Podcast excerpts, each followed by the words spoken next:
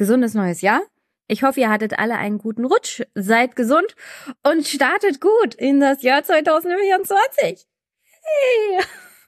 Ich habe euch ein Argentinien-Update vorbereitet für den 01.01.2024. Ich habe mit Johannes Köppel gesprochen, der sitzt in Buenos Aires in Argentinien und führt auf Twitter eine Art Argentinien-Tagebuch und berichtet natürlich äh, von seiner eigenen Meinung her sehr ganz deutlich gegen Millet, aber doch was gerade im Land los ist, welche neuen Gesetze Millet so macht und dachte, ich bringe euch da für den Start in diese Woche eine neue Folge raus. Ist sozusagen eine Art Sonderfolge, deswegen keine Aktualisierung des Superpacks. Und weil ich bei meinen Eltern aktuell bin, ein bisschen anderer Hintergrund als sonst. Ähm, und auch die Haare super wuschelig. Aber es geht ja um den Inhalt und nicht ums Aussehen. Deswegen hoffe ich, dass euch diese Folge, erste Folge im neuen Jahr gefällt. Wir starten mit einer katastrophalen Situation in Argentinien und freuen uns dann im Jahr 2024 auch in Deutschland diese Situation erreichen zu können. Ah, ja. Ihr wisst, was ich meine. Es stehen Wahlen an. Es wird, es wird irgendwie schon. Also nicht, nicht den Kopf hängen lassen und auf das Beste hoffen. Mehr geht eigentlich nicht. Und wenn euch diese Podcast-Folge gefällt, könnt ihr sie ruhig unterstützen, würde mich freuen. Die Möglichkeiten findet ihr in den Show Notes, PayPal, Überweisung, Steady-Mitgliedschaft oder meine Bücherwunschliste, die aktuell natürlich bei Amazon ist, weil die vorherige Wunschliste leider ähm, eingestellt wurde. Also geht aktuell nur Amazon.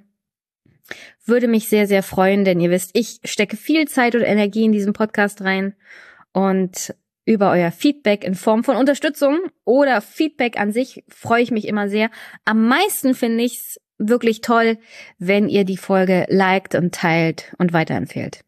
Also viel Spaß erstmal mit dem Argentinien-Update, der Schocktherapie von Melee und Johannes und mir.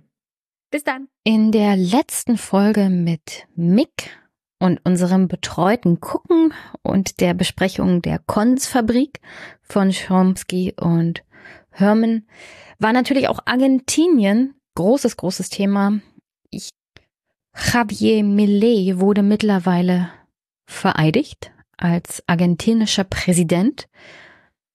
Verschiedene Staatsmänner waren zu Gast, unter anderem Orban und Bolsonaro und großer, großer Fehler auch Zelensky. Aber der hat, glaube ich, kaum eine Wahl. Er sucht aktuell Verbündete und Geldgeber. In der Ukraine sieht es nicht gut aus. Nicht nur an der Front, sondern auch finanziell für den Staat. Und das ist eine andere Front in einem Krieg, an der man Stabilität braucht und Sicherheit. Und in der Ukraine sieht es finanziell wirklich ganz, ganz schlecht aus. Jedenfalls, ähm, ja, Zelensky unter diesen ganzen rechten und dann bei Millier, dem Anarcho-Kapitalisten, schlechte Entscheidung, würde ich sagen, vor allem vor dem Hintergrund, was Millet in seinen ersten Amtstagen so angekündigt hat, äh, beziehungsweise angedroht hat. Und da lese ich mal ein bisschen vor.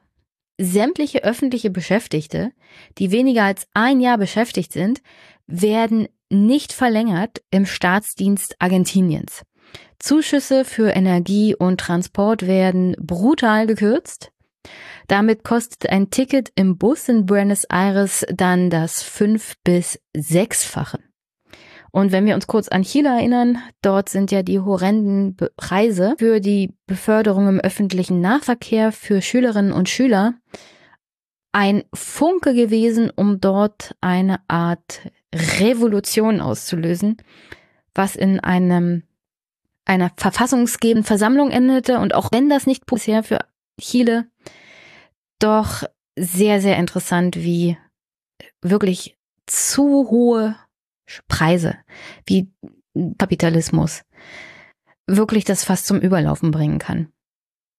Und alte Gewissheiten von heute auf morgen wirklich dahin raffen kann. Vielleicht passiert das Argentinien auch. Also Millet als die Kur, die es braucht, um einige wirklich schlimme, schlimme Auswüchse des Kapitalismus endlich mal zu bändigen.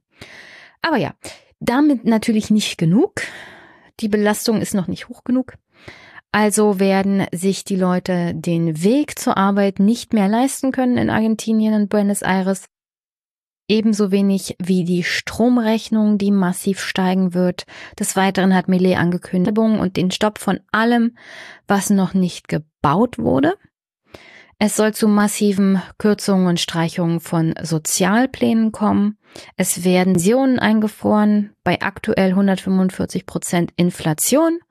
Und das war vor einigen und einer erwartenden Abwertung des Peso von nochmal drei Monaten könnte das zu einer großen, großen, die Pensionen werden innerhalb von drei Monaten nur noch die Hälfte ihrer Kaufkraft haben.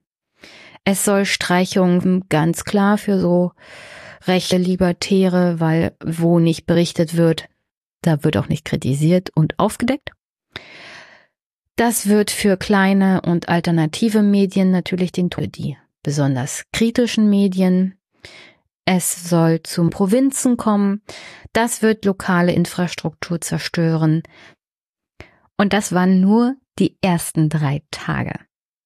Übrigens, eine der ersten Entscheidungen, allerersten Entscheidungen von Millet war neben der großen Kürzung der öffentlichen Ausgaben der Umbau des Präsidentenpalastes.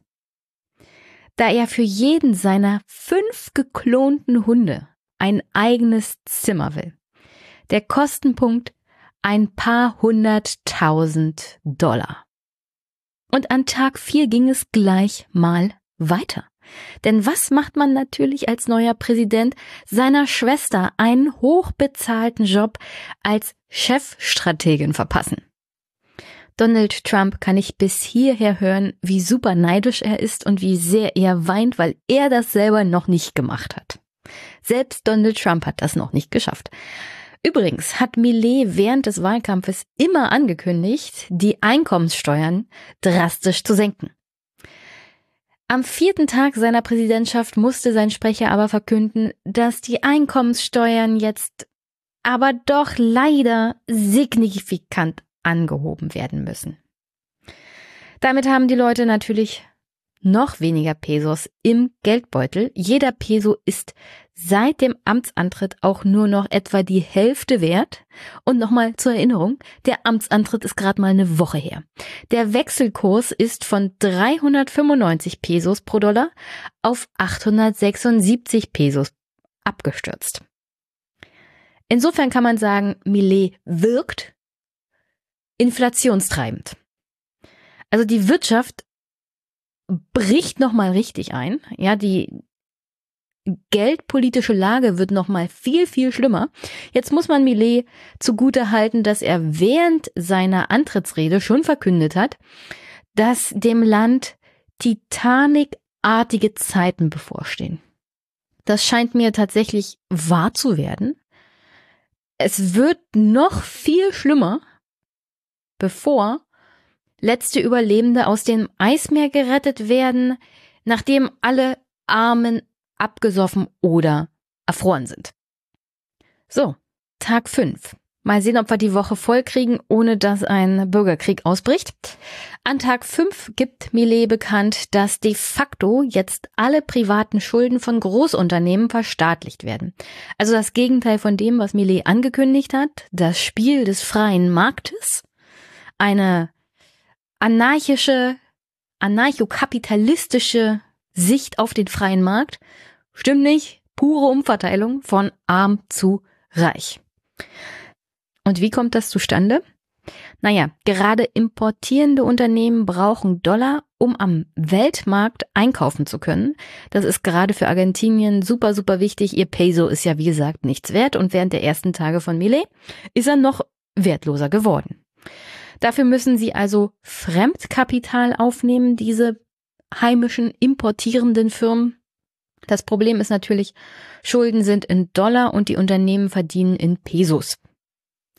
Wenn der Peso abstürzt, wie in den ersten Tagen von Millet nochmal ganz drastisch, dann brauchen diese Unternehmen viel mehr Pesos, um die Dollarkredite zu bedienen.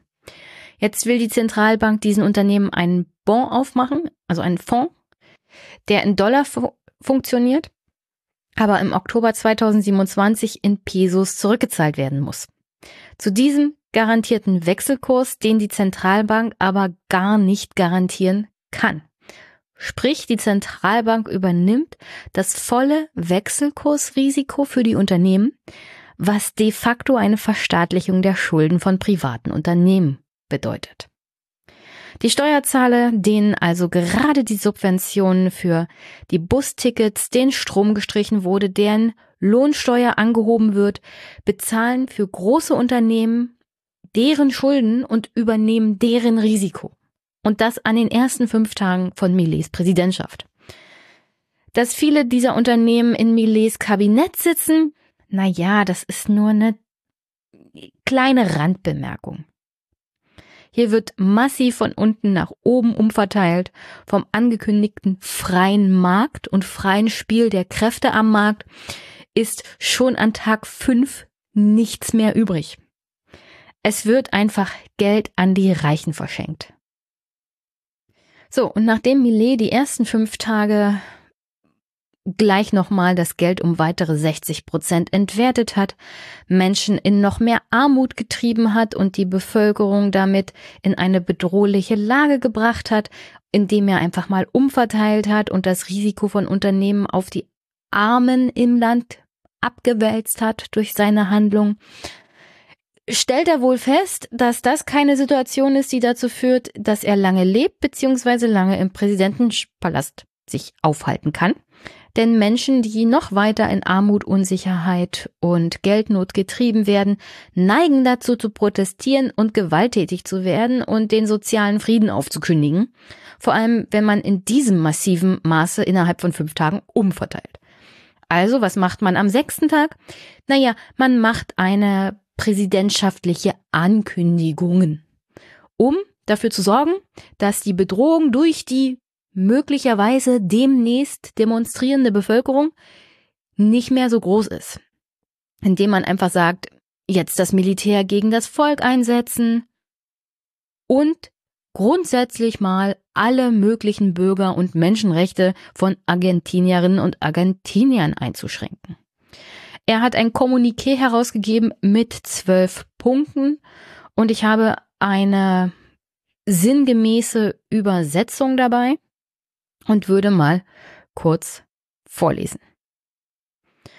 Kommuniqué des Präsidenten. Zitat. Wir präsentieren das Protokoll zur Sicherung der öffentlichen Ordnung bei Protesten und Blockaden auf Anweisung des Präsidenten. Erstens, die Streitkräfte werden bei Blockaden intervenieren, unabhängig ob es völlig oder nur teilweise Blockaden sind. Das Gesetz wird ganz umgesetzt, nicht halb oder gar nicht. Zweitens, die Streitkräfte können ohne gerichtlichen Beschluss eingreifen. Drittens, ob es Alternativen zum blockierten Weg gibt, wird nicht beachtet. Wird ein Weg blockiert, wird er geräumt. Viertens, es wird interveniert, bis der Platz wieder völlig geräumt ist. Fünftens, die Streitkräfte werden die geringste notwendige, aber notwendige Gewalt anwenden, abhängig vom Grad des Widerstands. Sechstens. Die Urheber, Komplizen und Anstifter des Protests werden identifiziert. Siebtens. Ebenso identifiziert werden die Zulassungen von für Blockaden genutzten Fahrzeugen zwecks Strafverfolgung. Achtens, die Daten der Urheberkomplizen, Anstifter von Protesten werden von den Behörden zur Verfolgung übergeben. Neuntens, ebenso werden den Richtern sämtliche Sachbeschädigungen berichtet. Zehntens, wenn Kinder und Jugendliche an Protesten beteiligt sind, werden die zuständigen Behörden zum Schutz der Kinder eingeschaltet um gegen die Erziehungsberechtigten vorzugehen. Elftens. Die Kosten für Sicherheitseinsätze werden von den verantwortlichen Organisationen und Individuen getragen. Sollten Ausländer an den Protesten beteiligt sein, werden die Immigrationsbehörden informiert. Zwölftens. Es wird ein Register von Organisationen erstellt, die sich an den Protesten und Ausschreitungen beteiligen. So, damit ist Argentinien das Demonstrationsrecht abhanden gekommen, de facto eigentlich abgeschafft. Wer demonstriert, blockiert oder sonst wie, da muss damit rechnen, dass die Armee ihn abführt und inhaftiert. Ja, und etwaige, wahrscheinlich, keine Ahnung, wie man das berechnet, Kosten werden ihm auch noch aufgedrückt, dass es bei der finanziellen aktuellen Lage absolute Katastrophe ist. Und äh, natürlich auch die massive Androhung, wie man mit Menschen umgeht, dass man ihre Kinder ihnen wegnimmt, wenn sie demonstrieren oder wenn die Kinder bei Demonstrationen sind. Also all das ist natürlich ein grober Verstoß gegen Menschenrechte, ja, und hat nichts mit der angeblichen Freiheit zu tun, die Millet immer propagiert. Aber er ist ja auch ein Anarchokapitalist und ein Libertärer. Insofern, dass Liberalität und Freiheit nur Reiche betrifft. Für alles andere zur Unterdrückung ist der Staat zuständig, weil Freiheit bedeutet natürlich die Freiheit der Reichen und nicht die Freiheit aller Bürgerinnen und Bürger in Argentinien. Und nach den ersten Einschätzungen von argentinischen Juristen ist all das, was in diesen zwölf Punkten steht, verfassungswidrig und das ganz klar ohne Zweifel verstößt gegen alle Rechte und Verfassungsnormen, die Argentinien hat. Es wird trotzdem erstmal umgesetzt werden, denn schließlich braucht so ein Verfassungsgericht eine Weile, ehe solche Anordnungen und Gesetze aufgehoben werden. Insofern wird es erstmal sehr, sehr viel Leid in Argentinien geben und Unterdrückung der Freiheit und des Demonstrationsrechtes und weiterhin mehr Umverteilung von unten nach oben. Also die erste Woche Millet scheint mir schon mal top zu laufen für alle seine Unternehmerfreunde und alle Reichen. Für 99,9 Prozent der argentinischen Bevölkerung nicht so sehr.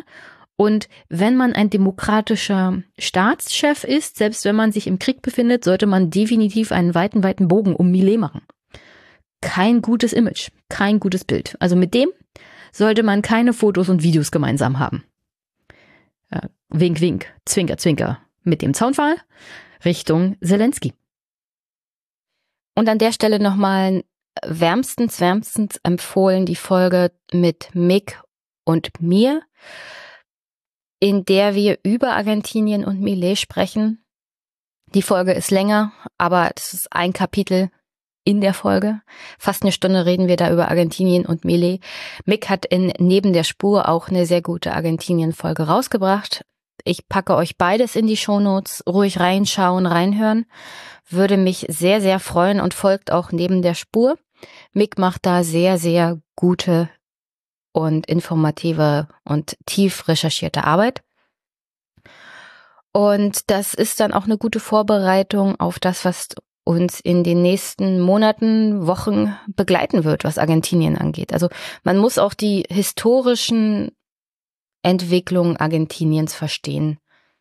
Innenpolitisch, außenpolitisch, um zu wissen, wie es dazu kam, wo das Land steht, ja. Es ist nämlich nicht nur alleine die bösen Kommunisten und Peronisten und Sozialdemokraten und die ganzen Gewerkschaften, die haben alles kaputt gemacht und mit mehr Freiheit wäre das Land super reich. Das stimmt halt alles nicht, ja. Das ist zu einfach. Also einfache Antworten auf komplexe Fragen machen nur Idioten.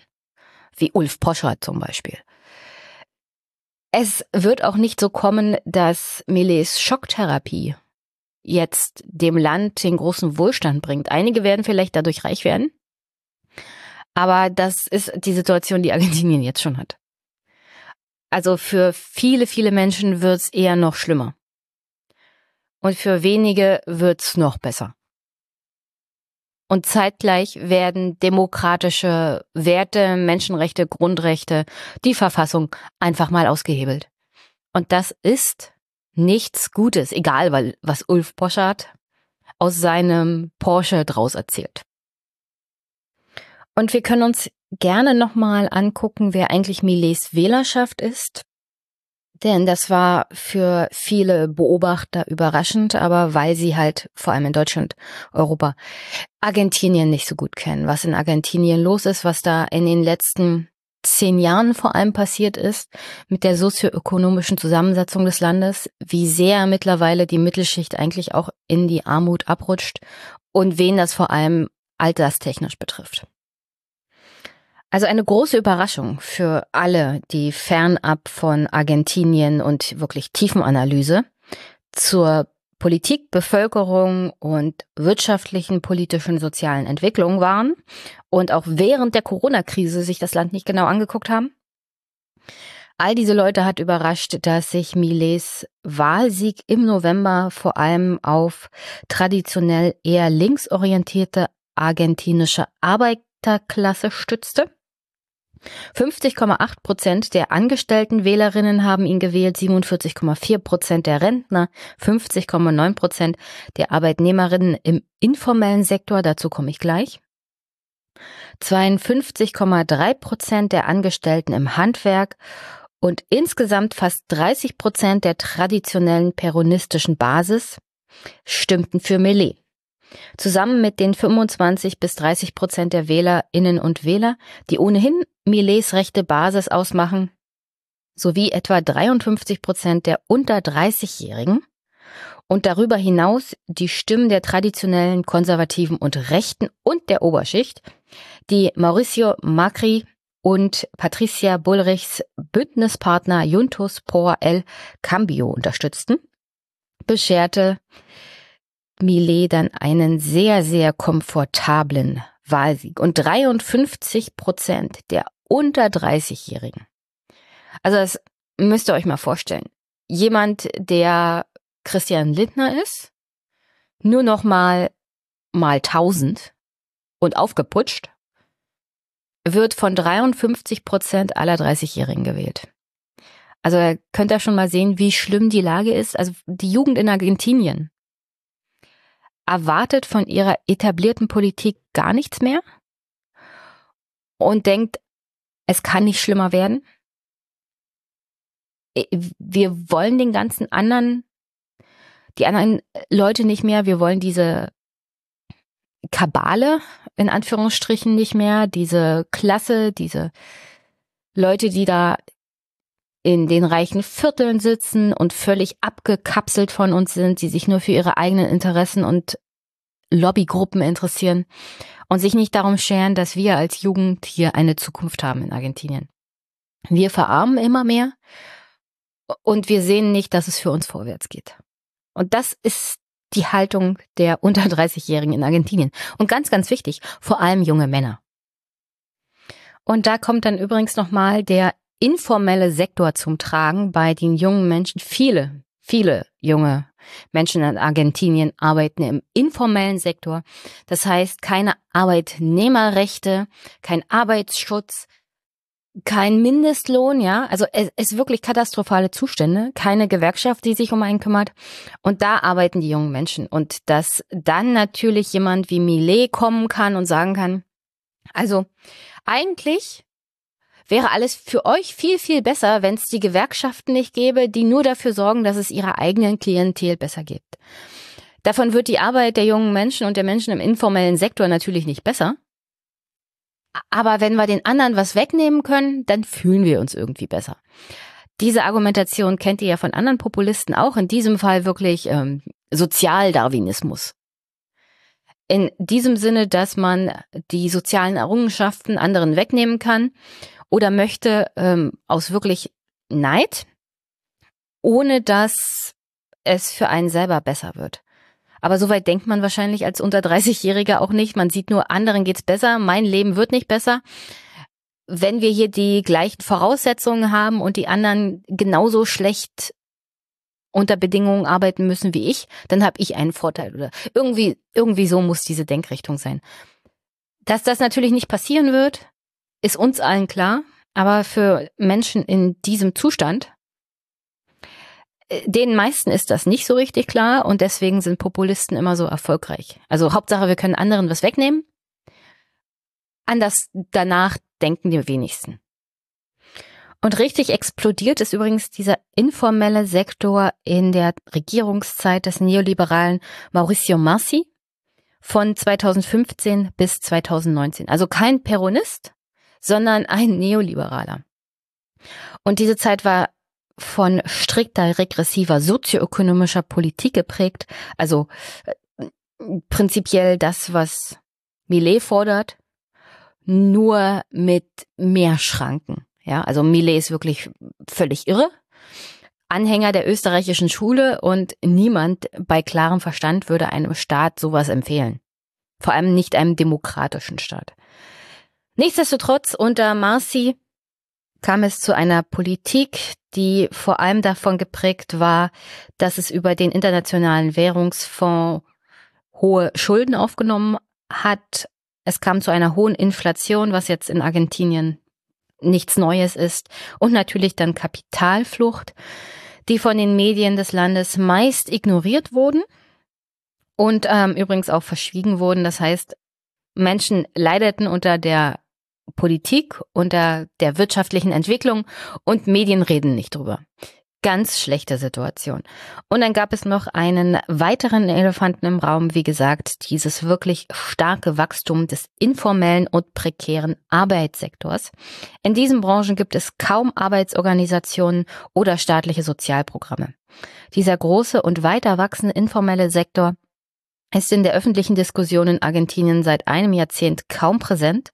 Schlimmer noch, es wird von Ökonominnen wie von Politikern nach wie vor als vorübergehendes Phänomen betrachtet. Ja, also alles das, was wir in Deutschland kennen mit äh, diesen ganzen Essenslieferdiensten, das gibt's in Argentinien noch hm, viel größer, in größerem Ausmaß. Und die Arbeitsbedingungen in Argentinien in diesen informellen Sektoren sind noch mal schlimmer als in Deutschland. In Deutschland mittlerweile, also da gibt's ja grundsätzlich auch noch Regeln für den Arbeitsschutz von diesen Menschen. Und es gibt mittlerweile auch Lieferdienste, die versuchen, sich ähm, gewerkschaftlich, betriebsrätemäßig zu organisieren und ihre Arbeitssituation zu verbessern. Das ist in Argentinien kaum möglich.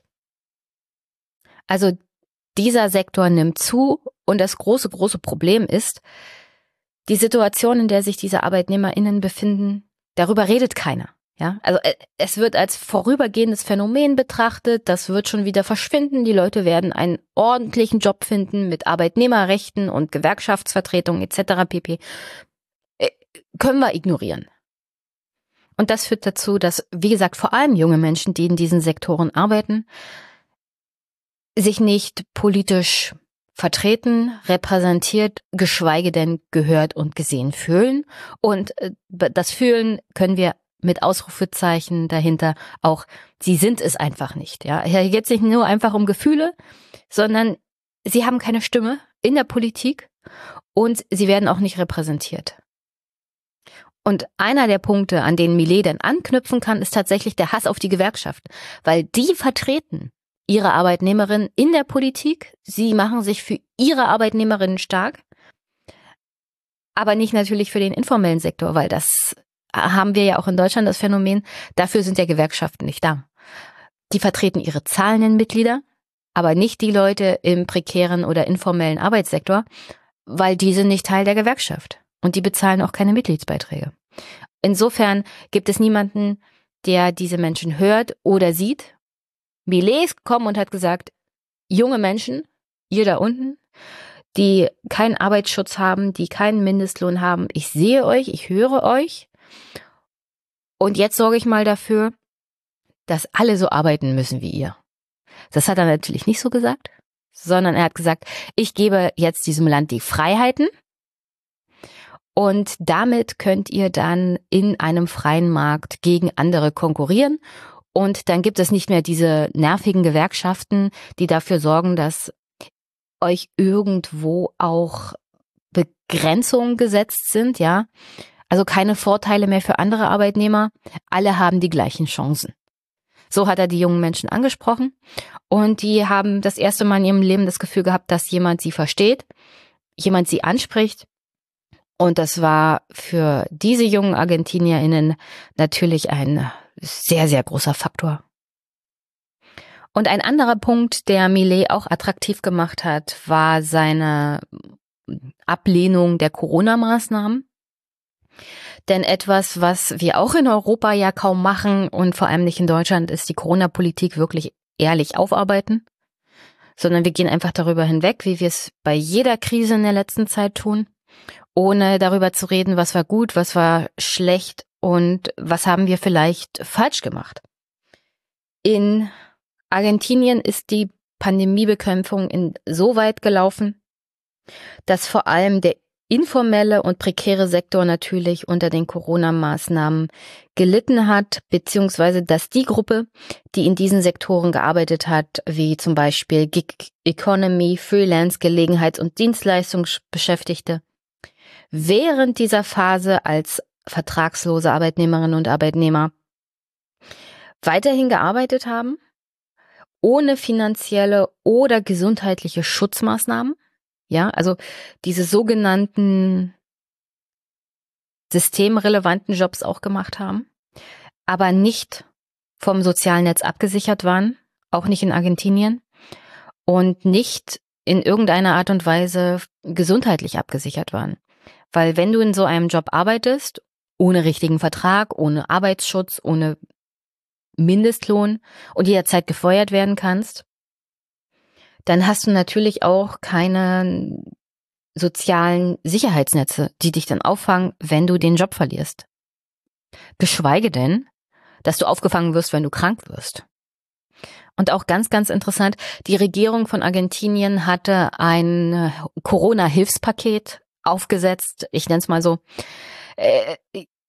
Es ist jetzt nicht die richtige Bezeichnung, aber ihr wisst, was ich meine. Es gab ein finanzielles Hilfspaket für ArbeitnehmerInnen, in Argentinien. Nur die Regierung hatte sich unter diesem neoliberalen Massi total verschätzt. Sie haben es ausgelegt für vier Millionen Arbeitnehmerinnen, beantragt haben aber dann zehn Millionen. Also weit, weit mehr, als tatsächlich eingeplant war und in dem Topf war. Das hat natürlich zu der Situation geführt, dass nicht alle Geld bekommen haben und nicht alle abgesichert waren. Und das wiederum hat dann natürlich für Frustration bei den Arbeitnehmerinnen gesorgt, die keine Hilfe bekommen haben und keine Hilfe bekommen haben, vor allem junge Menschen aus den informellen und prekären Arbeitssektoren. Wieder ein Punkt, wo junge Menschen den Staat als etwas erlebt haben, der ihnen in Not nicht hilft und sie sonst auch ignoriert. Wieder ein Punkt, wo Millet einfach ansetzen konnte und sagen konnte, bei mir gibt's praktisch für niemanden einen Staat, jeder ist sich selbst der Nächste und wer es schafft, der schafft's. Und wer nicht, der nicht. Und das ist für eine junge Generation, die in dieser Art und Weise schon lebt, natürlich gut, dann machen wir das so für alle, ist nur fair. Und jeder meiner Hörer weiß doch hoffentlich, dass ich das natürlich nicht befürworte, sondern ich erkläre nur und interpretiere und übersetze für euch, wie Menschen halt denken und wie das zu den politischen Auswirkungen kommt, die wir dann gesehen haben in der Wahl im November mit Millet und was dann als Folge in Argentinien passieren wird. Also, ja, jeder ist sich selbst der Nächste ist keine gute Variante für einen demokratischen Staat. Nur mal so als Spoiler schon vorneweg. Und während Corona sah dann eigentlich jeder, der sich politisch in Argentinien auch engagiert, der Verantwortung trägt, dass diese informellen Sektoren kein kleines Problem mehr sind und kein vorübergehendes Phänomen, sondern mittlerweile sozusagen die prekäre Masse an Arbeitnehmerinnen in Argentinien die Masse der Arbeitnehmerinnen in Argentinien sind, ja.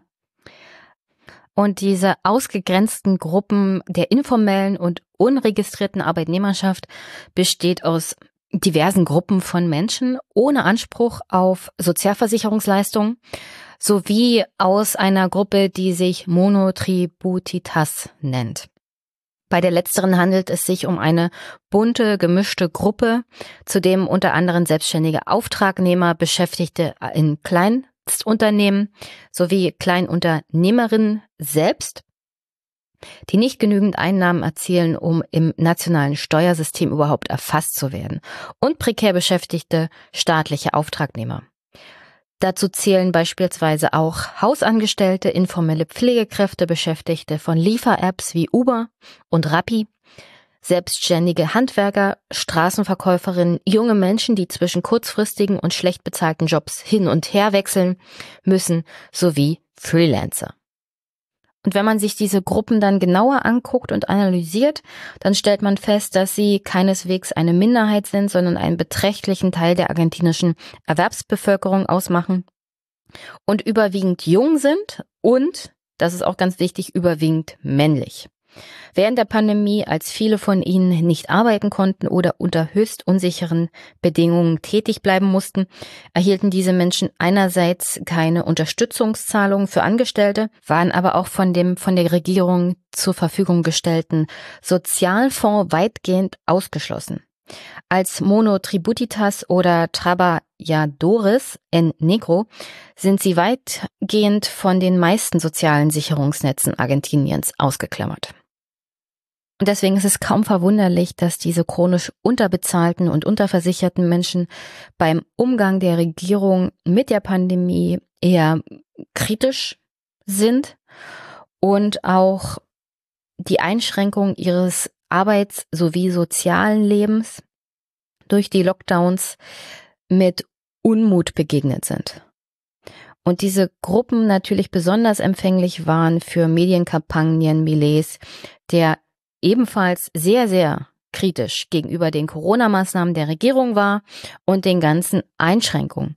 Für die große Mehrheit dieser Beschäftigten war der Staat nicht nur abwesend, sondern hatte sie schlicht vergessen, obwohl sie sich doch als essentielle Arbeitskräfte doch hervorgetan haben und auch Lebensmittel lieferten, die von den Privilegierten der Pandemie geordert wurden. Und die Privilegierten in diesem Fall sind tatsächlich einfach nur normale Arbeitnehmer oder Beschäftigte des öffentlichen Dienstes, die während des Lockdowns weiterhin durch die staatlichen Fonds abgesichert waren und das Sozialnetz. Also hier kommt ganz, ganz deutlich zum Tragen auch der Neid und die Wut auf die Menschen, die wenigstens noch ein soziales Netz haben. Und statt die Wut und die, den Unmut der Menschen aus dem prekären und informellen Sektor gegen ein soziales System zu richten und eine politische Klasse, die ihnen jegliche Arbeitnehmerrechte verweigern und Absicherung. Hat es Millet geschafft, diese Wut und diesen Unmut gegen Menschen zu richten, die dieses Privileg noch haben, der Absicherung und des Sozialnetzes und der Rechte. Und das wird deswegen gefährlich in Argentinien, weil der informelle Sektor und die Betroffenen unter 30-Jährigen eine so große Masse ausmachen. Zusammen natürlich gepaart mit den Wählerinnen und Wählern des rechten konservativen Milieus und natürlich so grundsätzlich Menschen, die sich seit Jahrzehnten mit Auf- und Abs Argentinien beschäftigen, permanenten Inflationskämpfen und einfach mal die Schnauze voll haben und denken, also es kann nicht schlimmer werden, also machen wir einfach was Neues, ja. Millet kann es auch nicht schlimmer machen. So war bei Teilen der Wählerschaft auch die Überlegung. Und damit kann man unterm Strich sagen, dass die Corona-Pandemie einfach nur vorhandene strukturelle Probleme der argentinischen sozialen, politischen Situation nochmal mit dem Brennglas verstärkt hat und offenkundig gemacht hat. Und deswegen, nur deswegen, war es Millet auch möglich, diese Gesamtsituation auszunutzen. Früher oder später wäre die Situation so und so explodiert, weil das kein staatliches Modell, kein Sozialstaat ist, in dem auf langfristige Sicht eine Demokratie existieren kann. Also die Ungerechtigkeit, die Ungleichheit in Argentinien ist so ein Vielfaches höher als in Deutschland. 40 Prozent der Argentinier leben in Armut. Das ist kein Vergleich zu dem, was wir in Deutschland haben. Zeitgleich haben wir eine mm, um ein Vielfaches größeren Vermögensungleichheit. Also die Armen sind besonders arm und die Reichen sind besonders reich in Argentinien. Und das hat auch, ähm, Verweis nochmal auf Mix Podcast Folge, natürlich historische Ursachen, also die frühe Umverteilung von Land und Vermögen, Grund und Boden in Argentinien. Das hat sich jetzt auch natürlich generationstechnisch technisch festgesetzt. Also Vererben von Reichtum in Argentinien auch nochmal ein ganz, ganz großes Problem. Aber ja, das ist die Situation, in der Millet seinen Wahlkampf führen konnte und sagen konnte, also äh, ich mache hier gleiches Recht für alle. Und wenn es euch schlecht geht, liebe junge Leute im informellen Sektor, das mache ich jetzt für die anderen auch. Das löst natürlich überhaupt keine Probleme. Zeitgleich kann die Elite des Landes, also die wirklich Reichen und Vermögenden, entweder ihren Reichtum in Sicherheit bringen oder ihn sogar vermehren. Das hat man auch historisch immer mal wieder gesehen. Also wenn es zu neoliberaler Politik kommt, zu Privatisierung staatlicher Unternehmen oder zum Ausverkauf von Rohstoffen eines Landes, dann profitieren davon nicht die eigenen Bevölkerungsschichten, vor allem nicht die Armen, sondern die, die eh schon sehr, sehr viel haben oder ausländische Firmen. Ja, ich habe gleich im Anschluss ein Gespräch mit Johannes Köppel für euch mitgebracht. Der geht auch darauf nochmal ein, dass zum Beispiel Elon Musk schon angekündigt hat, also lieber Millet, wenn du hier Grund und Boden Argentiniens verkaufst, wo das ganze Lithium ist, äh, dann herzlichen Dank. Ich kaufe dir das für ein paar Bitcoins ab und dann mache ich mir einen Reibach draus. Also das interpretiere ich jetzt hier natürlich nur so übersetzt rein. Aber das ist tatsächlich das, was Argentinien unter der Politik von Millet erwartet. Also Ausbeutung der eigenen Rohstoffe und Bodenschätze durch fremde Dritte, meistens Ausland, ausländische Firmen, während das Land selber kaum davon profitiert, weil der Reichtum fließt dann aus Argentinien raus und kommt anderen zugute, die im Falle von Elon Musk tatsächlich schon einen großen Reichtum besitzen. Und noch eine Sache, also ich habe mir mal den Entwurf für das Gesetz über Grundlagen und Ausgangspunkte für die Freiheit der Argentinier angeguckt. Der umfasst 644 Artikel. Das ist ein Ombudsgesetz, also ein allumfassendes Gesetz, das Millet der dem Parlament, dem Kongress vorlegen möchte. Das würde ihn in allumfassenden Fragen der argentinischen Politik wirklich mit umfassenden Befugnissen betrauen. Also er könnte Sachen entscheiden in Wirtschaft, Rente, Soziales, Justiz, Steuern, Sicherheit, Verteidigung, Gesundheit, Kultur, Umwelt und auch eine Reform des Wahlrechts ist angedacht. Da müsste ich mir die Details nochmal angucken, aber ich nehme ganz stark an, dass das eine Entwicklung hin ist zur noch mehr Ungerechtigkeit für die ärmere Bevölkerung des Landes. Im Großen und Ganzen ähm, einzelne Punkte kann ich hier schon mal nennen. Also er hat um die Genehmigung zur Privatisierung von 41 öffentlichen Unternehmen gebeten. Einige davon sind sehr, sehr profitabel und bringen auch sehr, sehr viel für die argentinische Haushaltskasse, was wichtig ist an, in Hinblick auf die finanzielle Lage des Landes, also die hohe Verschuldung und dann das Tafelsilber zu verkaufen, würde jeder Ökonom eigentlich mit Sachverstand sagen, das ist eine dumme, dumme Entscheidung, weil dann kriegst du eine einmalige Zahlung, aber das Unternehmen würde längerfristig mehr für deinen Haushalt tun, als wenn du es jetzt einmalig verkaufst. Jeder mit ein wirklich zwei Gehirnzellen sollte das eigentlich wissen, aber ja, Freiheit, ja, absolute Freiheit, der Markt regelt das und so weiter und so fort, ist ja die Idee. Das heißt, diese Unternehmen werden privatisiert und dann gibt's einen Effekt, Trickle Down, Trickle in alle Richtungen, der dafür sorgt, dass wenn das Unternehmen am freien Markt ist, für das Land durch Steuern und Abgaben mehr bei rumkommt, als wenn es in staatlicher Hand ist geht nicht zwangsweise wirklich immer auf. Manchmal funktioniert's, aber manchmal auch nicht. Und im Fall von Argentinien nehme ich auch ganz stark an, dass das nicht funktioniert. Mal abgesehen davon, dass gewisse staatliche Unternehmen ja für die Grundversorgung da sind. Also wie zum Beispiel öffentliche Verkehrsmittel, Bahn etc. oder bei uns die Telekom. Es gibt bestimmte Gründe, warum der Staat dort mit beteiligt ist, beziehungsweise das staatliche Unternehmen sind.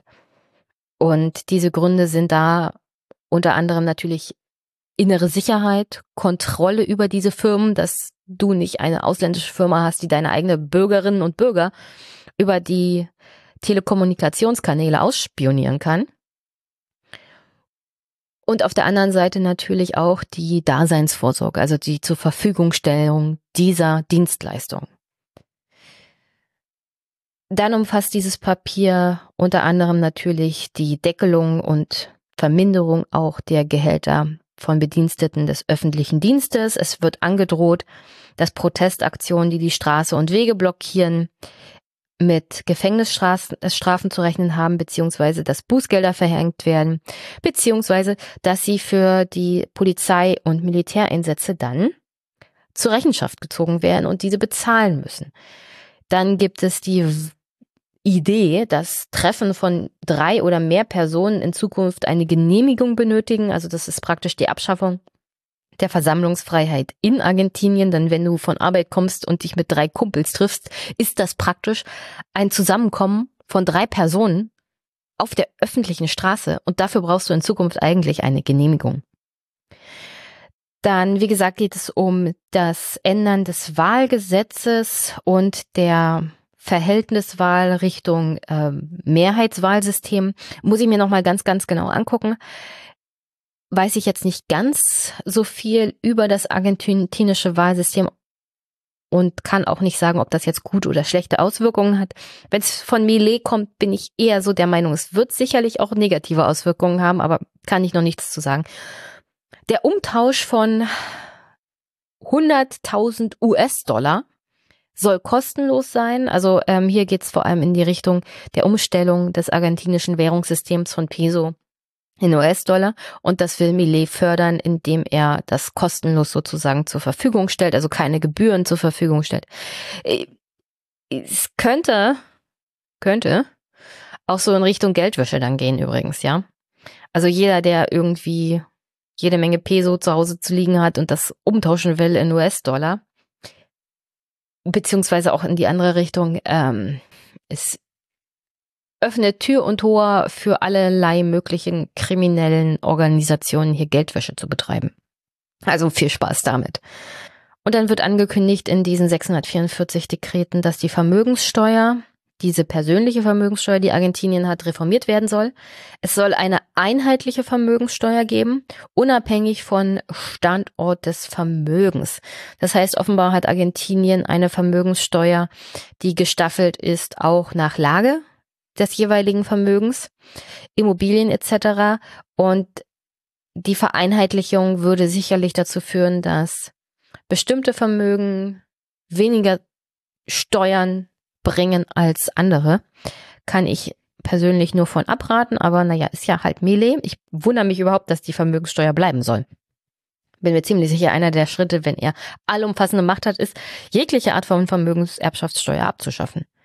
Dann in diesem Gesetzespaket ist auch drin, dass er angekündigt hat, wenn man eine Genehmigung beantragt zum Roden von Waldgebieten, wenn die Verwaltung sich nach 30 Tagen noch nicht gemeldet hat, das automatisch eine Zustimmung zur Rodung darstellt.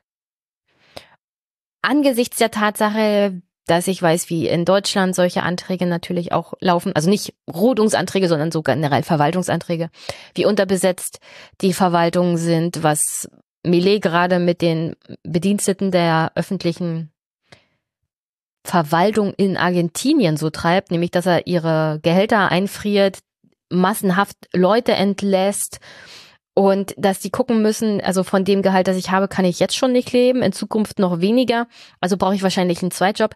Also die öffentliche Verwaltung in Argentinien wird noch weniger funktionieren und diese Art von Anträge, die werden gestellt werden und dann wird man gar nicht dazu kommen, alle abzuarbeiten, was dazu führen wird, dass jede Menge Wald natürlich gerodet werden kann nach diesem Dekret, weil auf nicht alle Anträge reagiert werden kann binnen dieser Frist. Also katastrophal, wirklich katastrophale Zustände. Aber weil ich ja nicht in Argentinien bin und mir nur äh, sporadisch spanische Übersetzungen durch Google zur Verfügung stellen lassen kann, habe ich mir gedacht, lad mal Johannes Köppel ein, der macht sozusagen ein Argentinien-Tagebuch auf Twitter. Folgt ihm unbedingt. Er ist gerade vor Ort in Buenos Aires. Er hat tiefe Verbindungen auch zu Argentinien, aber er ist seit Jahrzehnten unterwegs in asiatischen Raum, aber auch in Lateinamerika, hat verschiedene lateinamerikanische Länder besucht und dort gearbeitet, hat eine argentinische Frau geheiratet, also hat in dem Sinne auch eine persönliche Beziehung zu ihm, dem Land. Und ähm, fühlt sich dem Land auch schwer verbunden aufgrund der Tatsache, dass er es für eine sehr große Katastrophe hält, dass Millet dort jetzt Präsident ist. Und berichtet uns, deutschsprachigen, aus argentinischen Medien. Das ist sehr, sehr gut, denn äh, leider Gottes sind Informationen in Deutschland rar gesät. Hin und wieder hat man einen kurzen Zwei-Minuten-Beitrag natürlich bei den Tagesthemen, aber der ist halt zwei Minuten lang und nicht so intensiv und man kriegt auch kaum mit, was die Bürgerinnen und Bürger auf der Straße wirklich denken, also was verschiedene sozioökonomische Gruppen auch in Argentinien gerade von Millet halten. Inwieweit die Wählerschaft von Millet tatsächlich sich schon von ihm abwendet oder nicht. Und da gibt Johannes einen ganz, ganz guten Einblick, dass das vielleicht nicht so eindeutig ist, wie wir es gerne hätten, dass tatsächlich die, die gerade gegen Millet protestieren, sind Leute, die ihn nicht gerade gewählt haben und dass er weiterhin eine sehr große Anhängerschaft haben könnte. Das sind so Sachen, die erfährt man in Deutschland nicht, wenn man sich öffentlich-rechtliche Medien anguckt, denn die sind halt begrenzt in ihrer Berichterstattung, dem Umfang, aber auch den Menschen, die sie vielleicht vor Ort haben.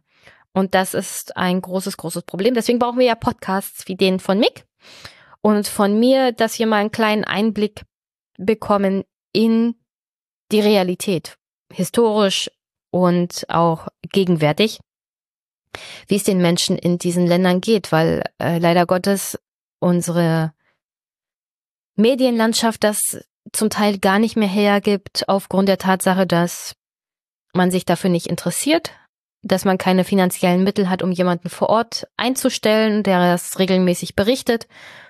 Und alle so eine Begrenzung, die dafür sorgen, dass wir wenig und immer weniger von der Welt verstehen.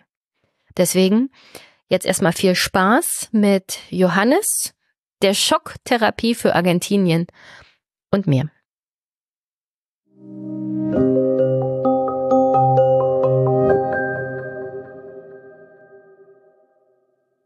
Guten Nachmittag, liebe Hörerinnen und Hörer. Am 31. Dezember 2023 mein letztes Gespräch im Jahr 2023, bevor wir uns in das äh, Chaosjahr 2024 stürzen, ist mit Johannes. Johannes ist ähm, laut eigener Aussage Argentinien-Liebhaber. Er ist gerade in Buenos Aires und äh, zieht sich da exzessiv lokale Nachrichten rein. Hallo Johannes. Hallo, guten Morgen. Hier ist es ja noch 10 Uhr in der Früh. Bei mir ist schon Nachmittag. Eigentlich, eigentlich würde ich jetzt in Ruhe meinen Kaffee trinken, ein bisschen Kuchen essen. Aber ja, ich dachte, lass noch mal mit einem Österreicher reden, weil das sind irgendwie die Gespräche, die immer am besten sind. Äh, vor kurzem erst hatte ich einen Historiker hier im Podcast, das Gespräch ist noch nicht rausgekommen, der beschäftigt sich mit ähm, dem Byzantinischen Reich und der Geschichte Österreichs und dem Byzantinischen Reich und sowas alles. Das war sehr, sehr spannend. Ähm, aber ja, heute ein bisschen fernab von europäischen Kontinenten und Gefilden.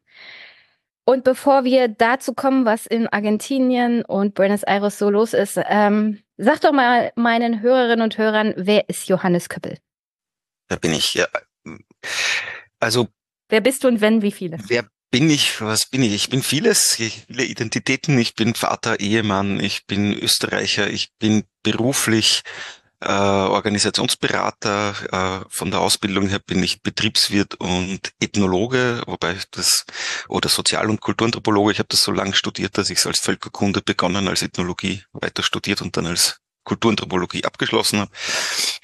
Ähm, und sehr Lateinamerika-affin, insbesondere halt was äh, Argentinien angeht, wo auch meine Frau her ist, die ich hier vor 20 Jahren kennengelernt habe. Ähm, das heißt, ich bin beruflich überhaupt nicht ähm, wahnsinnig intensiv mit Argentinien verbunden, sondern eher persönlich privat. Auch wenn ich mich in der Ethnologie natürlich schon auf äh, Lateinamerika spezialisiert habe, äh, fünf Jahre insgesamt in, in Lateinamerika gelebt habe, auch im, äh, länger hier in Argentinien. Ähm, und sonst in meinem normalen Leben beschäftige ich mich mit Veränderungsprozessen in Organisationen. Also nicht, ich sage lieber Organisationsberater als Unternehmensberater, weil wir auch Non-Profit-Organisationen und äh, staatliche äh, Organisationen beraten. Ähm, und ich bin ein sehr politisches Tierchen. Ähm, durchaus ein bisschen auch in unserer Arbeit jetzt gar nicht parteipolitisch äh, zu verstehen, aber unsere, unser Ziel, unser Anspruch ist, dass wir Organisationen dabei begleiten, dass sie zu einer besseren Welt beitragen. Äh, wir berufen uns da sehr auf äh, die Zielsetzungen vom Club of Rome in Earth for All, äh, beziehungsweise insgesamt auf die, ähm, auf die SDGs natürlich. Das heißt, ähm, wir sehen Organisationen als verantwortliche Akteure, die idealerweise ihre Verantwortung in der Gesellschaft auch wahrnehmen und Gesellschaft massiv mitgestalten und nicht nur darauf reagieren, was sich in der Gesellschaft tut. Insofern denke ich, ist unsere Arbeit politischer, als man eigentlich auf den ersten Blick glaubt, wenn man jetzt von Unternehmensberatung hört. Ja, das klingt schon wesentlich sympathischer. Ich wollte schon sagen, Unternehmensberater, ich nehme es dir nicht übel. Ich arbeite nämlich im Finanzamt und die meisten Unternehmensberater, die ich so kenne, sind, sagen wir es mal nur, so nicht so ähm, dem Wohl der Gesamtheit verschrieben, sondern eher so dem Wohl einzelner Unternehmen und ihrem Gewinn. Ja, das äh, ist auch teilweise natürlich herausfordernd, weil Unternehmen natürlich äh, gewinnorientiert sind. Ja. Wir versuchen dort aber auch aufzuzeigen, dass Unternehmen, die soziale und ökonomische und ökologische Verantwortung übernehmen, äh, auch langfristig glauben wir in der Welt, in die wir uns zunehmend hineinbewegen, ökonomisch nachhaltiger erfolgreich sein werden. Also das ist einfach auch eine Überzeugung, die wir haben. Wir sehen es momentan, das Thema Fachkräftemangel. Also Unternehmen, die nur Greenwashing betreiben, tun sich einfach schwerer als äh, Unternehmen, die glaubwürdig Verantwortung übernehmen, weil das einfach der jungen Generation der heute plus minus 30-Jährigen zum Beispiel einfach wichtiger ist, Sinn zu erfahren in der Arbeit und nicht nur jetzt dicken Dienstwagen zum Beispiel. Ja, die, diese Incentivierungssysteme greifen nicht mehr. Absolut. Also selbst ich im Finanzamt, wenn ich mit auch älteren Kolleginnen rede, ja, also äh, das ist jetzt ein Jammern auf hohem Niveau, so als staatliche Mitarbeiterin. Aber auch wir, äh, Work-Life-Balance im öffentlichen Dienst wird immer wichtiger. Und wir hatten gerade Verhandlungen, Tarifverhandlungen. Und da sagen selbst die Beamten, also uns wäre es lieber weniger Arbeitszeit bei gleichem Lohn. Ja? Also, dass man mehr auch vom Leben hat. Alles ein mhm. bisschen ein bisschen ruhiger, Stress, also entschlackter, ein bisschen stressfreier mhm. und so. Aber zu, zu dem Unternehmen könntest du ja äh, jetzt von meiner Seite als Beamtin auch mal noch den Tipp geben. In einer untergegangenen Welt ist wenig Gewinn zu machen. Das ist das eine, ja. Also genau. Also sozusagen wir werden als Welt sozusagen dann nur gemeinsam durchfinden und also gerade wenn ich jetzt die Klima äh, Krise hernehme, ähm, dann braucht's Organisationen. Also die gegenüber der Politik sind Individuen sowieso einfach zu schwach und jetzt sozusagen diesen Anspruch, äh, die Leute sollen halt weniger Fleisch essen und weniger fliegen, ähm, das so abzuwälzen auf, auf die einzelne Person, das ist zu schwach. Ja, und da braucht's äh, die Organisationen, die äh, sozusagen als Gegenüber, als Verhandlungspartner der Politik.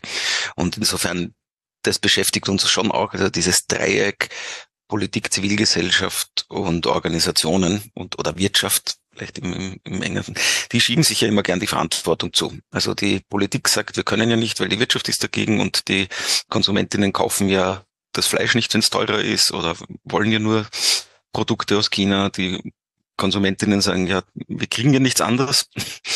Die, äh, die Wirtschaft sagt, die Politik tut ja nichts. Ja, und das ist auch so ein bisschen was, womit wir uns beschäftigen. Wie kriegt man diese drei äh, Gruppen eigentlich mal an einen Tisch? Mhm. Ähm, ein gemeinsames Bewusstsein, was es braucht. Ja, ja das beschäftigt mich. Ja, das Bewusstsein. Das Bewusstsein ist definitiv ganz wichtig. Ich hatte vor zwei Tagen erst ein Gespräch mit einem Bauern. Wir haben hier ein bisschen anbahnende Bauernproteste. Äh, und wir haben ein wenig über Klima gesprochen. Ich wollte nicht zu kritisch werden, weil er meint, also das ist halt Wetter und das Wetter war schon immer so. Aber wir haben gerade wieder mal eine Hochwasserkatastrophe in Niedersachsen und ich finde nicht, das ist einfach nur Wetter, sondern das ist schon dieses Extremwetter, das uns von den Wissenschaftlern angekündigt wurde. Und naja. Es sind die ersten Vorboten. Leider erst. Ja. ja, so sieht's aus.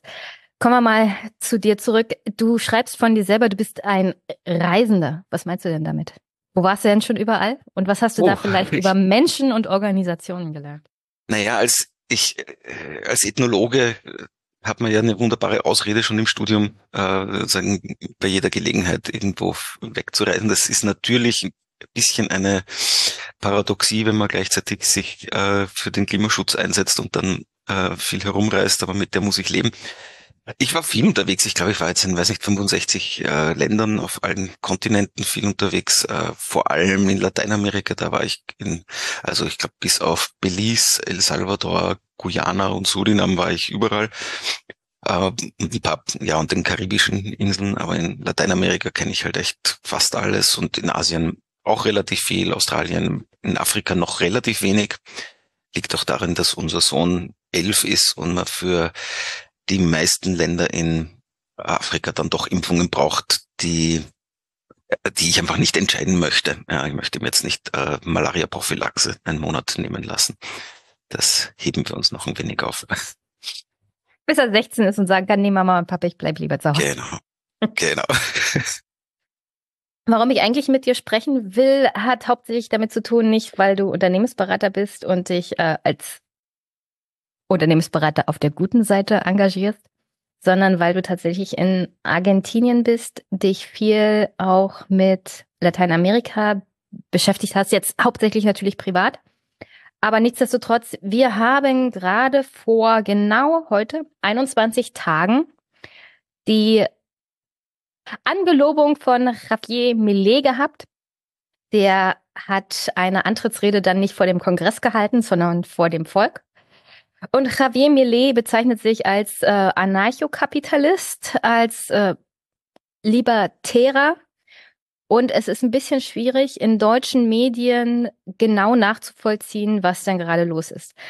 Und bei dir ist innerhalb von zwei Wochen dein Twitter-Account explodiert, also deine Followerschaft ist auch explodiert, denn du gibst ein Argentinien-Tagebuch auf Deutsch in die Welt Mhm. Und deswegen wollte ich mal mit dir sprechen. Meine Follower haben auch gefragt, na, red doch mal mit ihm. Und da habe ich gesagt, ja klar, lad ihn mal ein.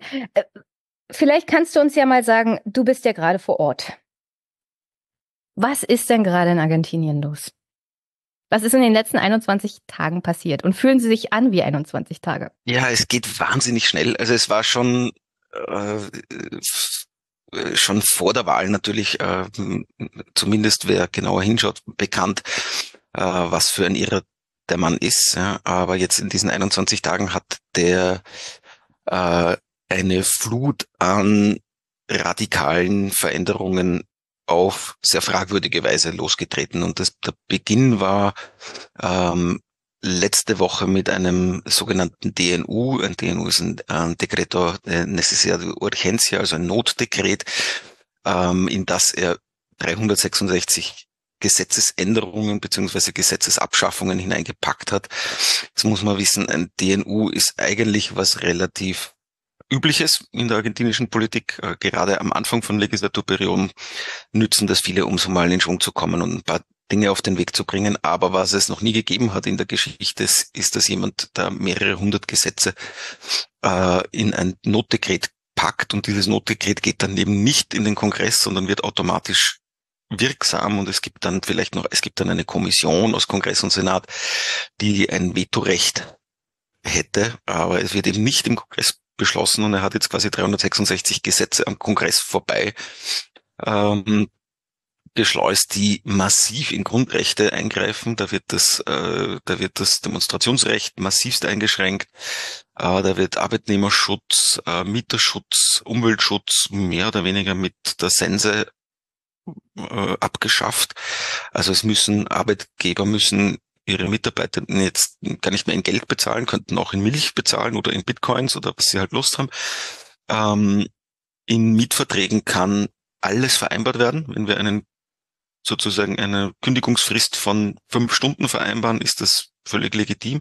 Er hat das Landrecht, äh, also das heißt äh, Lady la Tierra, also das, das äh, Landrecht beschränkt, wie viel Grund ausländische Investoren, private und äh, und Körperschaften ähm, kaufen können und auch, dass keine Grenzgebiete gekauft werden können, hat er völlig abgeschafft und damit äh, Argentinien ist ein sehr rohstoffreiches Land, mehr oder weniger zum Ausverkauf gegeben etc. Und das ist erst der Anfang gewesen. Er hat dann gleich äh, sozusagen knappe Woche später äh, ein sogenanntes Lay Omnibus, das ist ein Gesetz, in das er wieder hunderte Gesetze gepackt hat, an den Kongress geschickt und da geht er noch einen Schritt weiter und äh, will mehr oder weniger einen Notausnahmezustand für zumindest mal zwei Jahre, äh, verlängerbar auf vier Jahre, das wäre dann die gesamte Amtszeit, verhängen, der ihm umfassendste Rechte geben würde, mehr oder weniger am Kongress vorbei zu regieren. Äh, der Präsident der Vereinigung für Verfassungsrecht sagt, wenn das durch den Kongress geht, schafft sich der Kongress selbst ab, dann kann man ihn zusperren. Ähm, und ich, also ich weiß nicht, wie es dir geht, ich habe ein Wort für sowas. Ich würde das Diktatur nennen, wenn sich die Exekutive zu Legislativen erklärt und äh, sagt, wir schaffen mehr oder weniger das Parlament ab. Das ist sein Ansinnen.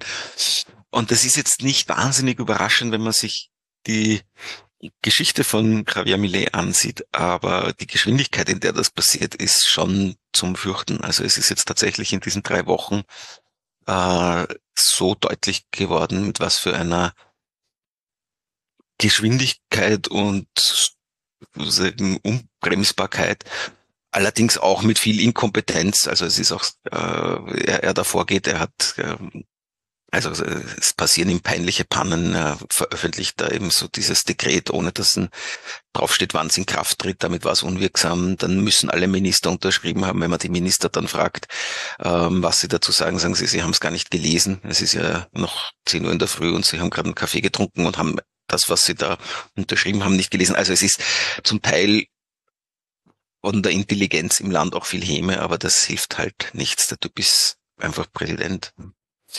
Wir nehmen ein bisschen die Geschwindigkeit raus, weil äh, das Problem ist ja hier tatsächlich, dass Millet in einer Art Schock seine Schocktherapie tatsächlich über das Land ähm, bringen will, in einer absoluten Geschwindigkeit, dass nicht zuletzt, dass man darüber nachdenkt. Und mhm. der Vorteil von Demokratie ist ja, aus solchen Entwicklungen ein wenig die Geschwindigkeit und den Druck rauszunehmen, damit man mal kurz innehalten kann, um nachzudenken. Genau. Und solche Typen wie Millet, die eindeutig, also es ist auch ein bisschen schwer zu greifen, was er eigentlich ist. Ähm, ein verrückter, libertärer, staatshassender, autoritärer auf alle Fälle, aber das widerspricht sich auch alles ein bisschen. Also ganz, ganz schwierig. Ähm, dir folgen ja mittlerweile ein paar mehr Leute. Und du legst immer Wert darauf zu sagen, also ich bin kein Politikwissenschaftler, ich bin nicht unabhängig, ich bin kein Journalist. Aber sag doch mal deinen und also meinen Hörern und deinen Followern, wem folgst du? Also welchen Nachrichten verfolgst du? Was sind deine Quellen? Was zitierst du so auf Deutsch? Und ähm, warum? Also wie sorgst, sortierst du aus, was an Informationen du jetzt auch nach Deutschland sozusagen weitergibst? Mhm. Also ich, ich schaue sehr viel fern. Ähm, das, und da gibt es, ähm, sagen wir mal, drei Sender, die ich vor allem schaue. Das ist äh, äh, auf Deutsch C5N, ähm, Sesinguene, ist ein klar links positionierter äh, sehr kritischer Sender. Dann schaue ich TN, das ist ein, also Toda Noticias, das ist ein äh, eher rechts, Mitte rechts orientierter Sender und La Nation oder La Nation Plus. Ähm, das ist ähm, ein sehr konservativer rechter Sender. Ähm, und dann lese ich sozusagen in die Zeitungen rein. Da gibt's auch so zwei großen Zeitungen, El Clarín, die sind Macri-Eigentum äh, und äh, eher rechtspopulistisch. Dann gibt's äh, Pagina Dosse, die sind eher links und eher den Peronisten, Kirchneristen äh, nahestehen. Also es ist ganz schwierig, da wirklich äh, äh, balancierte Nachrichten zu bekommen. Deswegen zeppe ich da immer so viel hin und her. Ähm, und am Anfang habe ich einfach meine Eindrücke, was höre ich, was sehe ich im Fernsehen, was sagen mir die Leute, die natürlich auch eine Blase sind. Also ich habe überhaupt nicht den Anspruch, da jetzt ausgewogen zu berichten. Ich sehe mich sehr kritisch. Ähm, ähm, aber es hat dann natürlich oft begonnen, dass die Leute sagen, hey, das glaube ich nicht, hast du deine Quelle? Und dann habe ich einfach begonnen zu recherchieren und habe mir die, diese Verordnungen ähm, genauer angesehen, habe Kommentare und habe also ein englischsprachiges Medium, das relativ gut ist, ist äh, Buenos Aires Times, batimes.ar.com.ar. Ich ähm, in die Show Notes. Ich suche raus. Genau, da kann man, da kann man auf Englisch äh, ein bisschen genauer reinschauen und die sind halbwegs äh, neutral. Die berichten auch darüber, dass sozusagen mehr oder weniger alle Juristen dieses Notdekret als verfassungswidrig einstufen und zitieren die jetzt. Das sind aber jetzt nicht irgendwie in Radikalopposition. Aber ich, ich also haben natürlich eine sehr selektive Wahrnehmung wie alle. Ähm, und äh, das eine sind halt einfach so Freunde, Bekannte, mit denen ich äh, mich unterhalte und die sind ja auch alle eher äh, in Panik momentan. Ja, also und halt Fernsehen, Ich habe ich hab dir auch geschrieben, ich bin nicht sonderlich neutral. Ich finde auch Millet ist ein total verrückter Irre. Also mal abgesehen von den Hunden und der Sache mit dem Römischen Reich und äh, der Tatsache, dass er seine Schwester irgendwie als Moses bezeichnet, ja, also auch da ist er irgendwie schräg. Äh, alles an seiner Politik, also libertäre Politik, finde ich fast noch gefährlicher als autoritäre Anwandlung, ja. Ja, und er ist die Kombination. Ja, und die Kombination macht es ja noch schlimmer. Also äh, Libertäre in Verbindung mit ähm, Rechtspopulisten, ja, die ja unter also ihm sozusagen ja, mitspielen. Muss vielleicht, ich weiß, wir sind spät dran, aber es ist jetzt schon äh, äh, wichtig, wer steht denn da in der zweiten Reihe? Ja? ja und seine, seine Vizepräsidentin Vicharoel, wenn man sich die Person mal anschaut, die kommt aus einer Familie hoher Militärs. Ihr Vater ist erklärt stolz darauf, in der Militärdiktatur gegen die linken Subversiven gekämpft zu haben, wurde selbst verurteilt, weil er sich mehrfach geweigert hat, auf die demokratische Verfassung zu schwören als Militär. Ihr Onkel war äh, war Leiter eines der größten Folterlager in der Diktatur und sie selbst leugnet dass Verbrechen passiert sind in der Diktatur. Sie sagt, natürlich sind da Fehler passiert, aber es war ja auch Krieg. Äh, sie leugnet die 33.000 Toten, sie leugnet systematische Folter äh, und sie möchte die verurteilten Massenmörder, die ja 1985 da in einem sehr mutigen Prozess. Da gibt es übrigens den Film Argentinien 1985 zu diesem Prozess, der gerade ähm, äh, im Kino war und auch auf, glaube ich, Netflix oder Amazon zu sehen ist. Ähm, also diese verurteilten Massenmörder möchte sie begnadigen. Ja? Ähm, also die zweite Reihe, nämlich beginnend bei der Vizepräsidentin, sind erklärte Freunde der Militärdiktatur und Demokratiefeinde. Also es ist jetzt nicht irgendwie äh, wegzureden, dass er dem Rechtsextremismus und wirklich faschistoiden ähm, Ideen nahe steht, weil die die hat er mit in die Regierung geholt. Ja. Hm. Und das macht ihn ja in meinen Augen noch gefährlicher. Ich habe nicht das Gefühl, dass Millet irgendwie einen Plan hat. Das Problem ist, äh, er sprengt alles in die Luft und die zweite Reihe hat den Plan. Und das macht mir ein bisschen mehr Angst, weil Millet wird sich sicherlich nicht die ganze, also ich sehe nicht, dass der sich die ganze Legislaturperiode hält, sondern die zweite Reihe dann an die Macht kommt und dann wird's richtig. Das ist eine Sorge, genau. Also wenn er zurücktritt, ist Vicharet Präsidentin. Ähm, Vichar, na, Vicharoel heißt sie, die Vizepräsidentin. Und das wäre wahrscheinlich noch gefährlicher, weil sie sagte über die Militärdiktatur, das war keine schlechte Zeit. Und das äh, war schon ein durchaus funktionales System. Ähm, also diese Sorge, die haben auch einige sozusagen. Was ist, wenn man jetzt Millet irgendwie in den Rücktritt drängt, dann gibt's äh, gibt's dann noch Wahlen in vier Jahren. Also die eine Frage, die du schon aufgebracht hast, ist ja auch das, was mich so interessiert. Also das, was Millet jetzt dem Kongress vorlegt, zwei Jahre Notstand sozusagen, das würde ihm die Macht über alle möglichen Fragen, zum Beispiel in Wirtschafts-, Finanz-, Steuer-, Renten-, Sicherheits-, Verteidigungs-, Zoll-, Energie-, Gesundheitsverwaltungs- und Sozialfragen geben. Und wie du schon gesagt hast, es wäre praktisch die Entmachtung des Parlaments. Also man könnte zuschließen für zwei Jahre, äh, die Abgeordneten müssen eigentlich gar nicht mehr bezahlt werden, weil die machen. Verlängerbar auf vier Jahre heißt ja. eigentlich, er will das de facto eigentlich für seine gesamte Amtszeit haben. Genau. Und äh, für mich ist auch die Frage, also warum sollte der Kongress dem zustimmen? Oder wer sitzt eigentlich im Kongress, der tatsächlich ja. darüber nachdenkt, dem zuzustimmen? Weil seine also eigene Partei hat ja keine Mehrheit. Genau, die gute Nachricht ist, dass seine Partei im Kongress äh, so bei zehn Prozent in etwa äh, rangiert. Also äh, er braucht äh, andere Parteien und er hat ja daher auch äh, seinen politischen Mitbewerberinnen da Posten gegeben. Also hat das politische System in Argentinien ist, ist sagen, äh, hat sich auch sehr verändert in den letzten Jahren. Früher gab es immer diese beiden großen Blöcke, die Peronisten, die jetzt eher gewerkschaftsnah sind, wobei man das nicht jetzt mit links, also würde ich jetzt nicht in Deutschland mit der SD, äh, SPD äh, gleichsetzen wollen, aber eine eher eher interventionistische Politik und auf der anderen Seite die Radikales, die eher eine wirtschaftsliberal und gesellschaftspolitisch konservativere Partei waren. Und mit Macri vor acht Jahren hat sich dann quasi sozusagen auch der Rechtspopulismus breit gemacht in äh, Argentinien. Und die Konservativen und die Rechtspopulisten haben eine, ein Wahlbündnis eingegangen bei dieser Wahl. Das hieß äh, Juntos por el Cambio, also gemeinsam für den Wandel.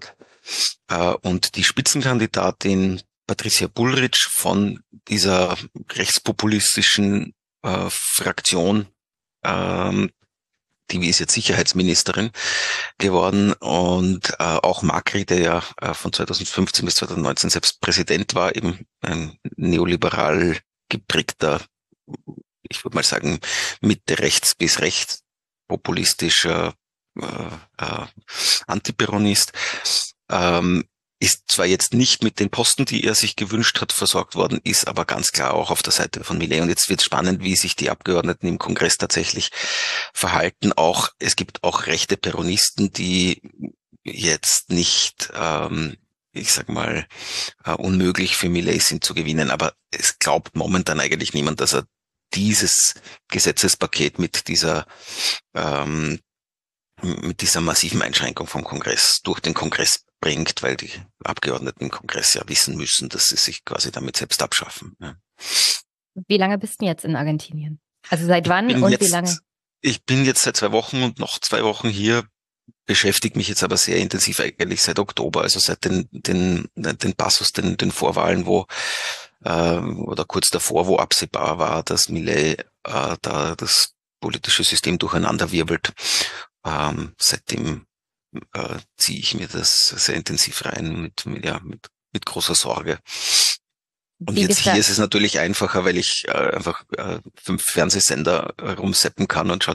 Das ist auch in Argentinien sehr viel polarisierter. Also es gibt die ganz klar linken Sender, es gibt die rechten Sender und eher die, also sagen wir mal, rechtsliberalistischen und eher die rechtskonservativ-nationalistischen Sender. Aber da kann man sich immer anschauen, wer sagt denn da gerade was. Ja.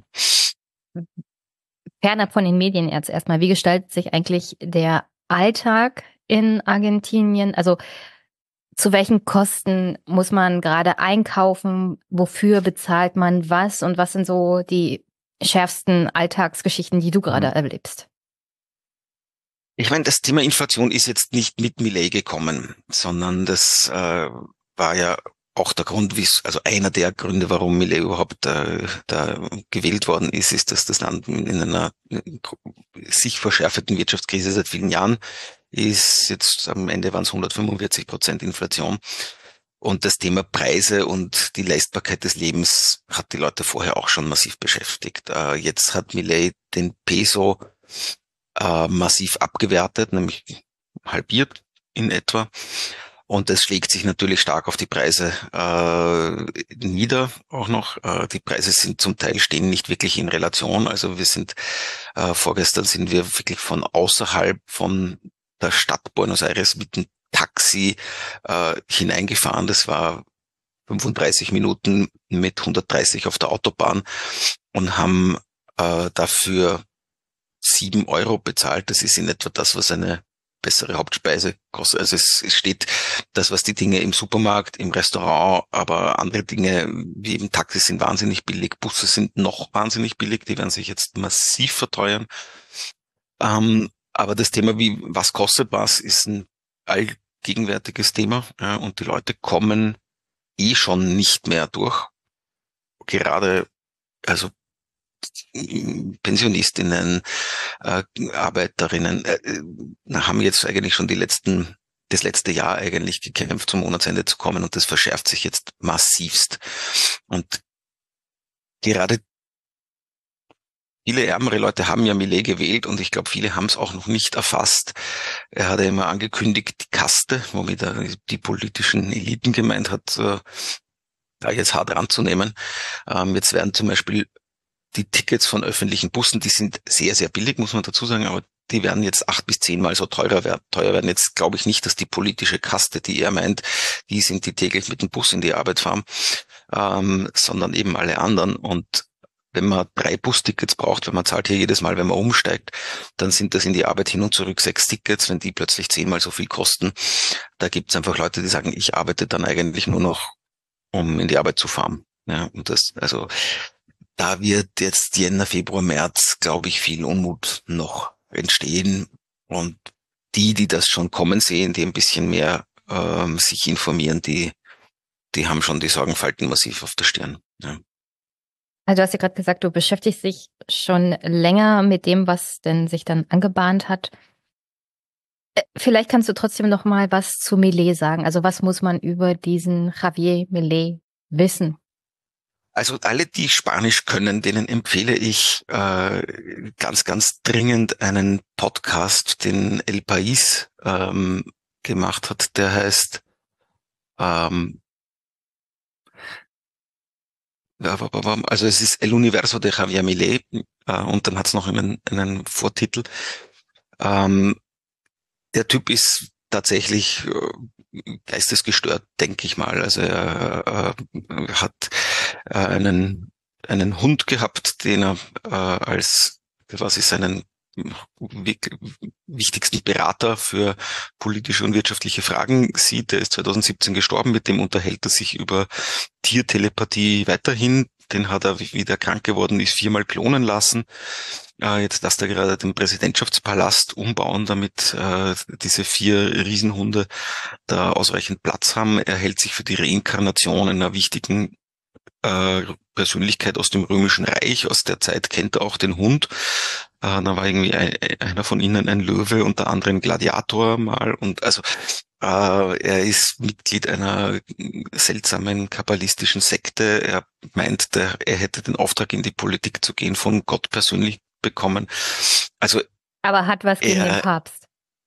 Hat was gegen den Papst. Nein, kabbalistisch ist ja ist ja sozusagen eine mystisch-jüdische äh, Sekte, ist kein Katholik, allerdings auch noch nicht zum Judentum jetzt konvertiert. Ähm, und ja, sagen eine ganz seltsame Lebensgeschichte, weil er wurde offenbar von seinem Vater sehr misshandelt, äh, spricht von seinen Eltern gar nicht als Eltern, sondern als seine Erzeuger. Er verbietet seiner Schwester, äh, die Eltern überhaupt zu erwähnen. Ähm, also er scheint eine sehr schwierige Kindheit zu haben, gehabt zu haben. In der Schule war er Mobbingopfer, Spitzname war El Loco, also der Verrückte. Ähm, hat ein sehr einsames Leben geführt, weitgehend, ist bekannt für ähm, sehr cholerische Wutanfälle, wo er dann äh, Menschen, meistens Frauen, aggressivst, äh, frauenfeindlich, gewalttätig beschimpft. Ähm, also er ist eine, schon als Persönlichkeit, wenn man nur das über ihn wüsste, könnte man sich schon die Frage stellen, ob das eine gute Idee ist, so jemanden äh, äh in, in den Präsidentenpalast zu setzen. Aber abgesehen davon ist er ein äh, eben ein radikaler Staatsgegner, der an die entfesselten Kräfte des äh, der Märkte glaubt und äh, gleichzeitig ein Extremrechter. Äh, er ist in der Corona-Krise und die hat sicher auch eine große Rolle bei seiner Wahl gespielt. Ist er mehr oder weniger zum Aushängeschild auf sozialen Medien geworden, der äh, rechtsextremen Corona-Leugner-Szene hat da ein Buch geschrieben, das ist zwar voll mit Plagiaten, aber ähm, doch ganz hat sich ganz gut verkauft, wo er äh, da über die äh, über die gegen die Maßnahmen wettert. Das ist schon ein, also wenn ich sage, was sind überhaupt die Gründe, warum wählt eine Bevölkerung so einen Irren, ähm, dann sind das natürlich primär wirtschaftliche Gründe. Das ist sicher das Wichtigste. Also, dass es einfach die, die bisherige Politik nicht geschafft hat, die Inflation in den Griff zu kriegen, die Arbeitslosigkeit in den Griff zu kriegen, Armut in den Griff zu kriegen. Und der Gegenkandidat der Peronisten war einfach die letzten vier Jahre der Wirtschaftsminister von Massa, also der äh, äh von, äh, von Fernandes. Er hieß Massa und äh, also quasi, wenn man den bisherigen Wirtschaftsminister, äh, dass man den nicht wählen möchte, wenn der gerade es nicht geschafft hat, vier Jahre die Inflation in den Griff zu kriegen. Ein Gegenmodell, der sagt, ich äh, mache jetzt alles radikal anders, das war sicher ein Grund. Ein zweiter wichtiger Grund war sicher die Corona-Krise, weil seine Wählerschaft waren primär junge Menschen und dort primär Männer, also vor allem junge, wenig gebildete Männer waren die Hauptzielgruppe. Und Argentinien hat einen extrem harten, langen Lockdown gehabt und gleichzeitig auch viele Tote in der Corona-Krise. Aber äh, nachdem die meisten Leute sehr lange eigentlich bis sie heiraten bei den Eltern wohnen, hat das für viele junge Menschen geheißen, dass sie die Freundin oder den Freund einfach nicht mehr sehen durften. Ja, und wenn der Staat mir verbietet, meine Lebensgefährtin zu treffen, dann wird man unrund. Ja, also, und er war der, der vor allem als junger Mann als junger Mann, ja, und der, der hat da viele äh, sehr empörte junge Menschen mit diesem Freiheitsbegriff sozusagen sehr angetriggert. Ja, und das ist ja auch, äh, spricht er permanent von Freiheit, tut zwar dann das Gegenteil. Und vielleicht zur Ergänzung, dritte Grund, das ist jetzt gar nicht meine Meinung, sondern was sozusagen hier diskutiert wird, der dritt, ein dritter Grund, äh, warum ihn viele gewählt hat, ist, äh, ist sicher auch eine Gegenreaktion auf Feminismusbewegungen hier. Also Millet ist ähm, massiv frauenfeindlich, auch in seiner Sprache.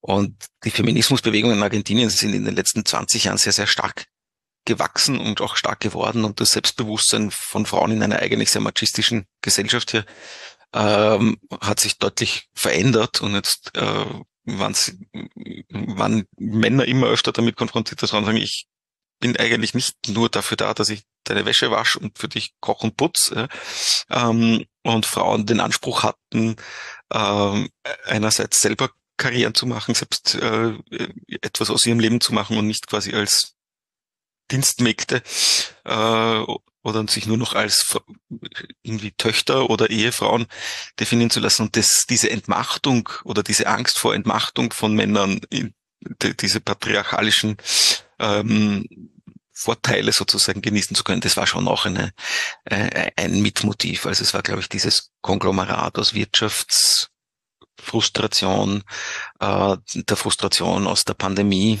und dieser erlebten Unfreiheit und gleichzeitig eine, eine wirklich antifeministische Gegenreaktion. Ja. Ähm, wird dieser Widerspruch in Millets Freiheitsbegriff denn registriert? Also auf der einen Seite absolute Freiheit für alle, also freier Markt, freie Entscheidung über den eigenen Körper, freie Drogen, freie Möglichkeit, deine eigenen Organe zu verkaufen, ja. Ähm, und gleichzeitig, aber Frauen dürfen keine Abtreibungen machen. Also ja, nämlich nicht mal bei Vergewaltigung. Ja, ja genau. Also, nicht mal bei Ver mhm. Vergewaltigung. Ähm, ich weiß, der kulturelle Rahmen der argentinischen Gesellschaft kommt noch dazu. Nichtsdestotrotz Wobei Argentinien wird, wird, da sehr progressiv ist. Eigentlich Argentinien hat ja in den äh, letzten Jahren also äh, wird ja. wird das registriert und diskutiert, dass diese zwei verschiedenen Freiheitsbegriffe da äh, nicht ganz zusammenpassen in der Anhängerschaft von Millet wenig. Ähm, und man muss auch sagen, es, geht, es ist jetzt schwierig, die als homogene Gruppe zu fassen. Und ein ganz großer Teil sind Leute, die sich einfach generell wahnsinnig wenig äh, mit Politik beschäftigen. Und wenn ich, wenn man denen sagt, ja, Argentinien ist eine Republik und es gibt einen Kongress, äh, dann fangen die mit diesen Begriffen nichts an. Ja, die sagen dann einfach nur, die Scheißgewerkschafter haben, haben alles ruiniert und die muss man doch auch mal in die Schranken weisen. Ähm, was die Regierung schon auch ganz geschickt gemacht hat. Sie hat ja ein de facto Demonstrationsverbot schon in dieser Notverordnung, also nein, schon vor der Notverordnung eigentlich. Das war ein eigenes, ein eigenes ähm, Dekret. Hm. Äh, Dekret. Ähm, das haben sie aber nicht Demonstrationsverbot genannt, sondern ein Verbot von Straßenblockaden. Äh, und Straßenblockaden nerven tatsächlich die Mehrheit der Bevölkerung äh, sind ein, ein, ein relativ übliches Protestmittel. Aber in diesem Decade steht halt, es dürfen keinerlei Straßen, auch nicht teilweise, auch nicht zeit, zeitlich begrenzt in irgendeiner Form darf der Verkehrsfluss behindert werden, sonst ist die Demonstration illegal. Das heißt, es darf eigentlich nur noch am Gehsteig demonstriert werden. Ähm, aber sie framen es halt anders. Sie sagen, wir, wir sind ja nicht gegen Demonstrationen, sondern wir sind dagegen, dass irgendwelche ähm, frustrierten ähm, Staatsparasiten da jetzt die Straßen auch noch blockieren. Und das geht schon noch rein bei vielen. Ja. Ähm, wir, wir kennen das ja aus dem europäischen historischen Kontext. Ja, also auch die Notstandsgesetze unter Adolf Hitler waren ja nicht irgendwas gegen die demokratischen Freiheiten der Bürgerinnen und Bürger. Das war alles zum Schutz vor den ähm, die den Staat und Deutschland natürlich unterwandert haben und sowas alles. Also in diese Richtung wird es wahrscheinlich dann auch gehen in Argentinien. Ja, es ist der Hass der, ich sage mal, der, dieser Gruppe seiner Wähler und Wählerinnen. Das sind vor allem halt, man braucht es fast nicht gendern, weil das sind äh, wirklich großteils junge Männer, die in sehr oft in sehr prekären äh, Arbeitsverhältnissen in der, im informellen Sektor sind, also so, ich sag mal, Essenszusteller etwa, die ähm, keinen Urlaubsanspruch, keinen Krankenstandsanspruch, keine Sozialversicherung, äh, keine Gesundheitsversicherung haben, denen er permanent die Privilegien der politischen Kaste, wie er es nennt, immer vorgerechnet hat. Ähm, gleichzeitig eine Gruppe, die Big Brother äh, im Fernsehen sieht und eben nicht Nachrichten. Ähm, und denen zu sagen, die Leute, die euch, äh, wenn du versuchst, deine Arbeit zu machen, auch noch die Straße blockieren und dich davon abhalten, Geld zu verdienen, die, die weisen wir jetzt in die Schranken. Das geht, geht erstaunlich gut noch durch. Ja, ich glaube, das wird kippen, äh, wenn diese Leute merken, dass sie keine Vorteile haben. Gerade die Essenszusteller, das sind das ist eine große Gruppe hier, gerade in der Stadt, ähm, die werden merken, dass einfach niemand mehr Essen bestellt, wenn keiner mehr Geld hat. Zu den sozialen und wirtschaftlichen Auswirkungen kommen wir gleich noch. Ich bin nicht Spanisch sprechend, ja, möchte ich das gleich sagen. Ich habe aber auf, also ich habe in Google eine spanische Ausgabe gefunden über den Entwurf für das Gesetz über Grundlagen und Ausgangspunkte für die Freiheit der Argentinien was mhm. 644 Artikel umfasst. Ich habe es durch Google Übersetzung geschoben. Mhm. Insofern Dann weißt du mehr als ich, weil ich habe es nicht gelesen. Äh, insofern ähm, sicherlich auch ein paar Übersetzungsfehler. Eine Sache interessiert mich ganz brennend, ähm, nämlich unter Punkt 8 wird aufgeführt, dass für Treffen von drei oder mehr Personen auf der öffentlichen Straße eine vorherige Genehmigung des Sicherheitsministeriums in Zukunft dann erforderlich ist. Genau. Drei Personen auf der Straße. Genau, das ist. So viele Leute kriege ich zusammen, wenn ich bei meinen Eltern bin. Äh, absolut, das ist, äh, ja, wobei es geht auf der Straße, aber es ist natürlich völlig, es ist ein Versammlungsverbot. Ja, wenn wir das Haus ja. verlassen, sind wir auf der Straße. Ja, es ist ein genau. Versammlungsverbot. Genau. Also es ist, äh, genau, es ist völlig äh, lebensfremd, ja, wenn man hier am Abend, also wir, gestern sind wir da um, um am späteren Abend einfach heimgekommen und die, die Straßen sind nach wie vor voll mit Menschen, die sich auf der Straße treffen und sich halt dann äh, auch ihr Bier mitnehmen. Das ist dann, da muss man halt dann nachher die Sicherheitsministerin um Erlaubnis bitten, wenn das durch den Kongress geht. Das ist ja tatsächlich nicht in dieser Verordnung äh, drinnen, sondern das steht in diesem Gesetz, wo ich mir jetzt aus heutiger Sicht nicht vorstellen kann, dass das durchgeht, aber wir haben jetzt schon viele böse Überraschungen gesehen, ja. Äh, weißt du denn irgendwas über den wirtschaftlichen oder sozialen Plan, den Millet und seine Minister so haben? Also äh, du hast ja schon die prekäre Lage von diesen jungen Wählern angesprochen, die Millet gewählt haben, die sicherlich durch alle Netze gefallen sind, die ein wirklich auch sozialer Staat wie Argentinien oder ein so mit Gewerkschaften starker Staat wie Argentinien haben sollte. Also es ist schon erstaunlich, dass man als jemand, der keinerlei Arbeitsschutz genießt, jemanden wählt, der noch weniger Schutz für einen will. Ja. ja. Ähm, naja, die also, anderen sollen also, auch nicht mehr. Ja, so, ja, ja genau, genau. Also was sind so die Pläne, die Millet noch hat, um Argentinien wirklich eine Schocktherapie zu verpassen? Und wie viel schlimmer kann das Leben für alle Menschen in Argentinien dann noch werden, die nicht zu den Top 10 Prozent gehören. Also es ist wahnsinnig schwierig, da die Übersicht zu behalten, weil er momentan wirklich so eine, die Schleusen geöffnet hat und da eben zuerst 360 Gesetze in, in der Notverordnung und jetzt nochmal so viel ähm, in, in diesem Omnibusgesetz losgeht. Es ist eine Mischung, äh, also im Prinzip geht es um Deregulierung auf allen Ebenen. Ähm, das heißt einerseits, dass so Dinge wie ähm, Arbeitnehmerinnen-Schutzgesetze weitgehend fallen, Umweltschutzauflagen fallen, ähm, äh, mehr oder weniger die äh, sämtliche Monopole aufgelöst werden. Es soll massive Verstaatlichung geben, also die auch die großen Flaggschiffe Aerolíneas Argentinas, IPF, das ist der Ölkonzern etc. sollen äh, privatisiert werden. Ähm, und eine völlige Deregulierung, wo sich inzwischen auch die Rechtsnationalisten äh, langsam Sorgen machen. Also zum Beispiel wird das Fischereirecht völlig liberalisiert und damit können dann alle Fischerboote der Welt, egal ob unter welcher Flagge und egal mit welcher Besatzung, können dann einfach munter fischen in argentinischen Gewässern. Das geht dann jetzt auch den Nationalisten langsam ein bisschen, bisschen zu weit. Ähm, Landverkauf natürlich, also Elon Musk hat, äh, hat Millet schon angerufen und sich gefreut äh, und sich bedankt, dass er jetzt sozusagen diese Lithium ähm, äh, ähm, Ländereien kaufen kann, die er, die er für Tesla braucht. Ähm, er bezahlt dann also einerseits in Bitcoin. Ja, genau. Also es ist einerseits diese völlige Wirtschaftsliberalisierung, ähm, zweitens der, die Abschaffung von staatlichen Unterstützungen. Also das heißt eben zum Beispiel, es wird Transport, aber auch Energie bisher massiv gestützt. Das wird, das heißt, es wird deutlich teurer werden. Ähm, Pensionen, er hat die Währung halbiert im Wert, aber die Pensionen gleichzeitig eingefroren. Das heißt, dass die Kaufkraft von Pensionen und vor allem, das trifft vor allem halt jetzt Mindestpensionen, hat sich halbiert von einem Tag auf den anderen, weil die Preise gehen natürlich, äh, verdoppeln sich.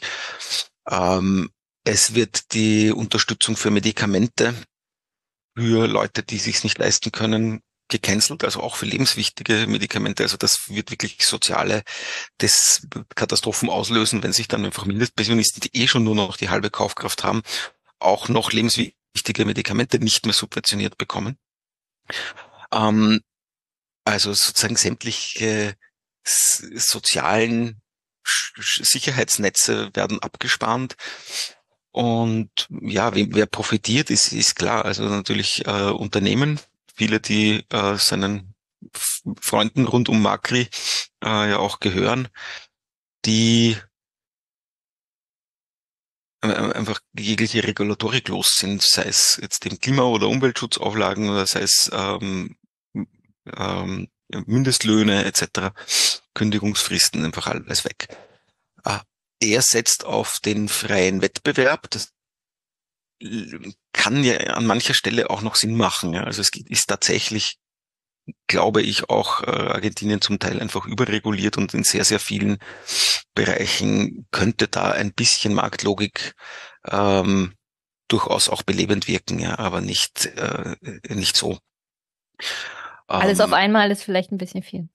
Ja, also es ist, es es ist ja nicht eine, eine, eine Reform, was er tut, sondern es ist ein in die Luft sprengen von, von, von sämtlicher staatlicher Regulatorik. Interessanterweise hat er es ja dann aber nicht immer so mit der Absenz vom Staat, also nämlich auch die Abwertung der Währung ist ja ein massiver staatlicher Eingriff. Ähm, dann eben, du hast schon erwähnt, Versammlungsverbote, Demonstrationsverbote, Abtreibungsverbote, also dann hat er es ja wieder sehr schon mit, äh, mit staatlicher Autorität. Ähm, aber was wirtschaftliche Dinge angeht, traut eher eben darauf, dass die Menschen, wenn der Staat sich nicht einmischt, sich das schon gut ausmachen. Und das heißt, der Stärkere frisst den Schwächeren. Ja, und die Schwächeren verlieren immer. Aber wir hatten ja in dem kleinen Vorgespräch, das wir hatten, schon darauf hingewiesen, dass dieser Überlass dem freien Markt einfach alles aus Österreich kommt. Genau, genau. Das ist die österreichische Schule des äh, Wirtschaftsliberalismus. Das wusstest du noch nicht. Das wusste ich bis Millennium ankam gar nicht, ja, vor allem Wirtschaft Wirtschaft studiert hat, ja. Ähm, ja, wobei die meisten Volkswirte, wenn man sie darauf anspricht, auch sagen, ja, das ist eine völlig durchgeknallte Radikallehre, die jetzt auch mit gutem Grund nicht wahnsinnig bekannt geworden ist. So ja, aber das ist die Richtung, in die es wirtschaftlich geht, ist, äh, ist ein massiver Ausverkauf an ausländisches Kapital und eben eine Deregulierung auf allen Ebenen. Wir hatten ja ein bisschen darüber gesprochen, dass äh, dein Input so äh, beliebt ist, weil es in Deutschland wirklich kaum Berichte dazu gibt. Also ich habe genau zwei Quellen dazu. Das eine sind öffentlich-rechtliche Medien Kurzberichte, die mal kurz darüber reden. Also Millet wurde angelobt, es gibt Demonstrationen auf der Straße, also alles irgendwie unter zwei Minuten. Äh, das kriege ich dann bei den Tagesthemen, ist alles auch sehr akkurat und so, aber nichts Detailliertes. Ja, keine Einschätzung, keine, keine Kontextualisierung, sondern all das. Die zweite Quelle ist die Welt und Öfpschat. Und da lese ich mir mal kurz vor, weil äh, ich finde das gefährlich, dass ich praktisch nur die öffentlich-rechtlichen habe, die mal einen Kurzbericht machen und sonst nichts. Und auf der anderen Seite Ulf Poschert, der von seinem Lobgesang auf Millet gar nicht mehr runterkommt. Mhm. Und das äh, diese, wie heißt die Anna Schneider? Ja. ja, genau, genau. Ja, die Frau Schneider, Anna Schneider. Ähm, und in der Öffentlichkeit, äh, öffentlich-rechtliche nicht so richtig ernst genommen werden und Ulf Poschert mit seiner Rhetorik auf die gleiche Art von Abnehmerschaft trifft wie Millet in Argentinien. Und das finde ich gefährlich. Mhm. Das lese ich mal kurz aus dem Artikel vor. Ist noch aus dem November, als Millet gewählt wurde, aber nichtsdestotrotz. Der Sieg des Anarchokapitalisten Javier Millet bei der Präsidentschaftswahl in Argentinien ist in dieser Form weltweit einzigartig und eine zweite Chance für die bürgerlichen Freiheitsutopien, die in Europa vertrocknet sind.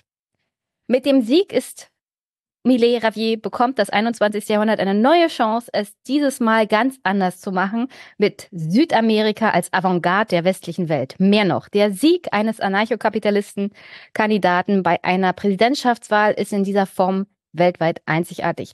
Das radikale Unverständnis, das Millet aus Deutschland entgegenschlägt, verwundert bei einem so staatsgeilen Land wenig, dass ein Libertärer nach rechts außen geschoben wird, noch viel weniger. Dabei knüpft Millet ideengeschichtlich an zwei Abbiegungen der besten Freiheitserzählung neu an. Zum einen nimmt er die abgebrochene Tradition des radikal freiheitlichen Anarchismus angedeutet in den Werken Michael Bakunins und Piotr Kropokins neu auf und die im spanischen Bürgerkrieg aufgeflammte Freiheitsutopie der anarchischen Bewegung. Die Freiheit des Einzelnen ist das Zentrum der freien Welt. Der freie Markt ermöglicht eine freie Gesellschaft. Je weniger der Markt frei ist, umso weniger kann der einzelne Mensch, mag er noch so mutig, fleißig, unbeugsam und willensstark sein, bei sich selbst sein. Das Menschenbild von Millet ist denkbar heroisch. Er hält den Einzelnen nicht für einen, dem ständig und immer wieder geholfen werden muss, dem die Welt erklärt gehört, der auf, der aufs Geld anderer Leute angewiesen ist, sondern für jemanden, der als Mensch wie alle Menschen in der Lage sein sollte, Autor der eigenen Biografie zu sein.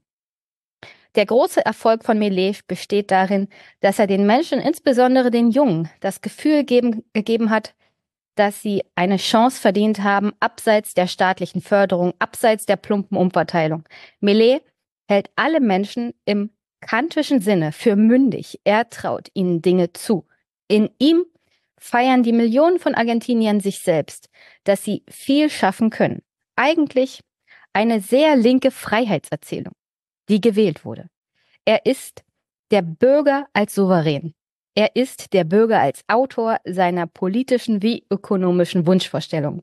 Javier Millet trägt damit eine enorme Verantwortung, nicht nur für sein Land, sondern auch für alle libertären Bewegungen weltweit.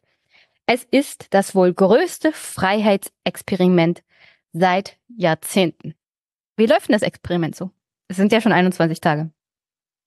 Ja, die Leute spüren es noch nicht. Ich würde ähm, mal vermuten, dass die Welt äh, mit wenig Freude in drei, vier Jahren ähm, auf damit zitiert werden will.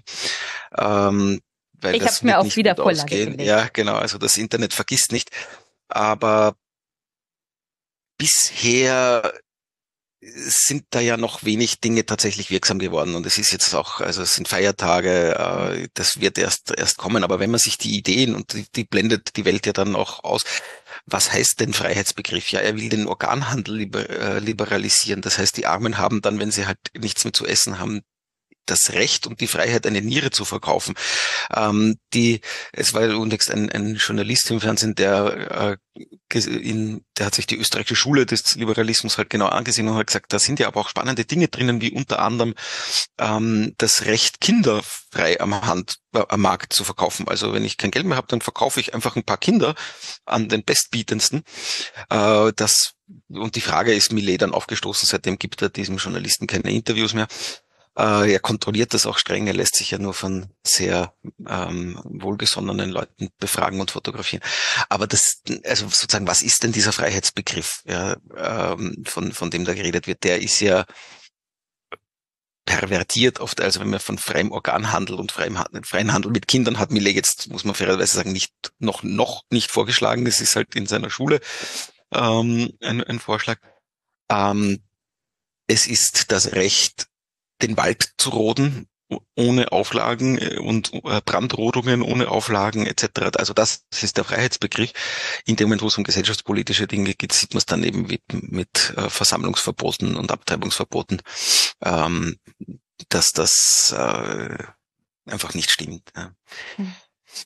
Also es aber ist, ist ja, sorry, ich will dich nicht unterbrechen, aber es ist ja schon, äh, es muss ja nicht mal umgesetzt werden. Man sieht ja schon in den Dekreten, und in den Notstandsverordnungen und diesem Gesetz, das dem Kongress vorgelegt werden soll, dass den Kongress das Parlament im Prinzip entmachen soll, dass das mit Freiheit nicht viel zu tun hat.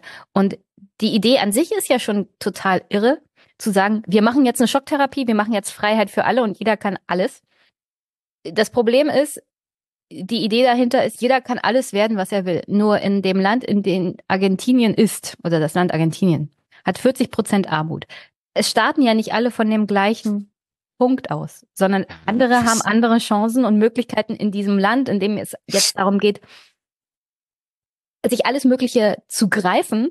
Da haben die Reichen die Möglichkeit, sich mehr zu greifen von dem großen, großen Kuchen, der jetzt verteilt wird, als die ärmsten Armen. Muss man natürlich auch dazu sagen, in Argentinien ist, hat einen ganz anderen Gini-Koeffizienten, als wir das jetzt in Mitteleuropa kennen. Äh, also es gibt sehr viel mehr reiche Menschen und die sind auch sehr viel reicher, als sie das in Deutschland oder äh, in, in, sonst in, in, in West- oder Mitteleuropa sind. Das heißt, die haben wahnsinnig viel Macht. Äh, Argentinien ist eines der wenigsten Länder in Lateinamerika, die überhaupt sowas wie eine Mittelschicht hat. Äh, die ist jetzt natürlich äh, schon sehr bearmt, kann man sagen, in den letzten Jahren, ähm, aber die werden, die wird es massiv treffen. Ähm, Insofern ja, es wird, es wird jetzt nicht einer 1% Mehrheit, sondern eher einer 10%, äh, 1%, äh, sondern eher 10% Minderheit zugutekommen. Aber es ist halt doch so, dass die ganz, ganz große Mehrheit der Leute wird das spüren, spürt es aber noch nicht. Und deswegen gibt es momentan so, äh, ich hätte das Gefühl, so zwei Geschwindigkeiten. Das eine ist der politische Diskurs, der in den Medien rennt, der bei Menschen in den Kaffeehäusern läuft, die sich mit Politik beschäftigen. Ähm, da höre ich aus meiner Blase heraus zugegebenermaßen fast nur die Seite der Millet-Kritiker. Ähm, aber da werden natürlich solche Gesetze antizipiert. Da wird sagen, was mhm. kommt denn eigentlich, wenn das durch den Kongress kommt? Was passiert denn eigentlich, wenn ähm, Herr Musk das ganze Lithium verkauft? Das, die andere Realität ist die, der Lebenserfahrung der Menschen auf der Straße und die wird erst kommen. Also da ist momentan tatsächlich noch überraschend viel Begeisterung, wenn man so einfach, ich, ich politisiere dann gern, wenn ich mir ein paar Empanadas hole ja, und sage, und wie, äh, wie seht ihr das? Und da sind noch viele, die einfach meinen, schlimmer kann es eh nicht werden. Ähm, und äh, die, die bisherigen Regierungen haben es einfach verbockt und jetzt äh, endlich kommt mal einer, der es anders macht. Und das wird ein bitteres Erwachen, das wahrscheinlich so in mehreren Schritten in den nächsten drei bis sechs Monaten auf die Leute zukommen wird. Ähm, natürlich wird Millet das versuchen, auf die Vorgänger zu schieben. Das tut er ja jetzt schon. Gestern hat er eine Jahresendrede gehalten, wo er gesagt hat, äh, das Land steht vor einer, einem ökonomischen Desaster von einem noch nie dagewesenen unbekannten Ausmaß. Also er versucht alles, was er tut, zu legitimieren, indem er die natürlich vorhandene Wirtschaftskrise zu etwas über großem aufbläst, womit er ja auch diese Notverordnungen und den, den, den Vorschlag, einen, äh, einen Notstand auszurufen, legitimiert. Und das zieht bei den Leuten. Also wenn jetzt mal unmittelbar alles teurer wird, dann werden die Leute sagen, ja, wegen den scheiß Peronisten, die wir vorher hatten. Das wird noch einige Monate gut gehen. Ja, äh, das geht ja bei uns in Deutschland auch zwei Jahre schon gut zu sagen, naja, wir hatten ja 16 Jahre Angela Merkel und die CDU und deswegen ist alles so schlecht. Aber irgendwann musst du halt auch mal selber liefern. Ähm, ich an der Stelle würde ich mal nochmal äh, die Studie vom DIW zu 90 Jahren Deflationspolitik von Brüning empfehlen.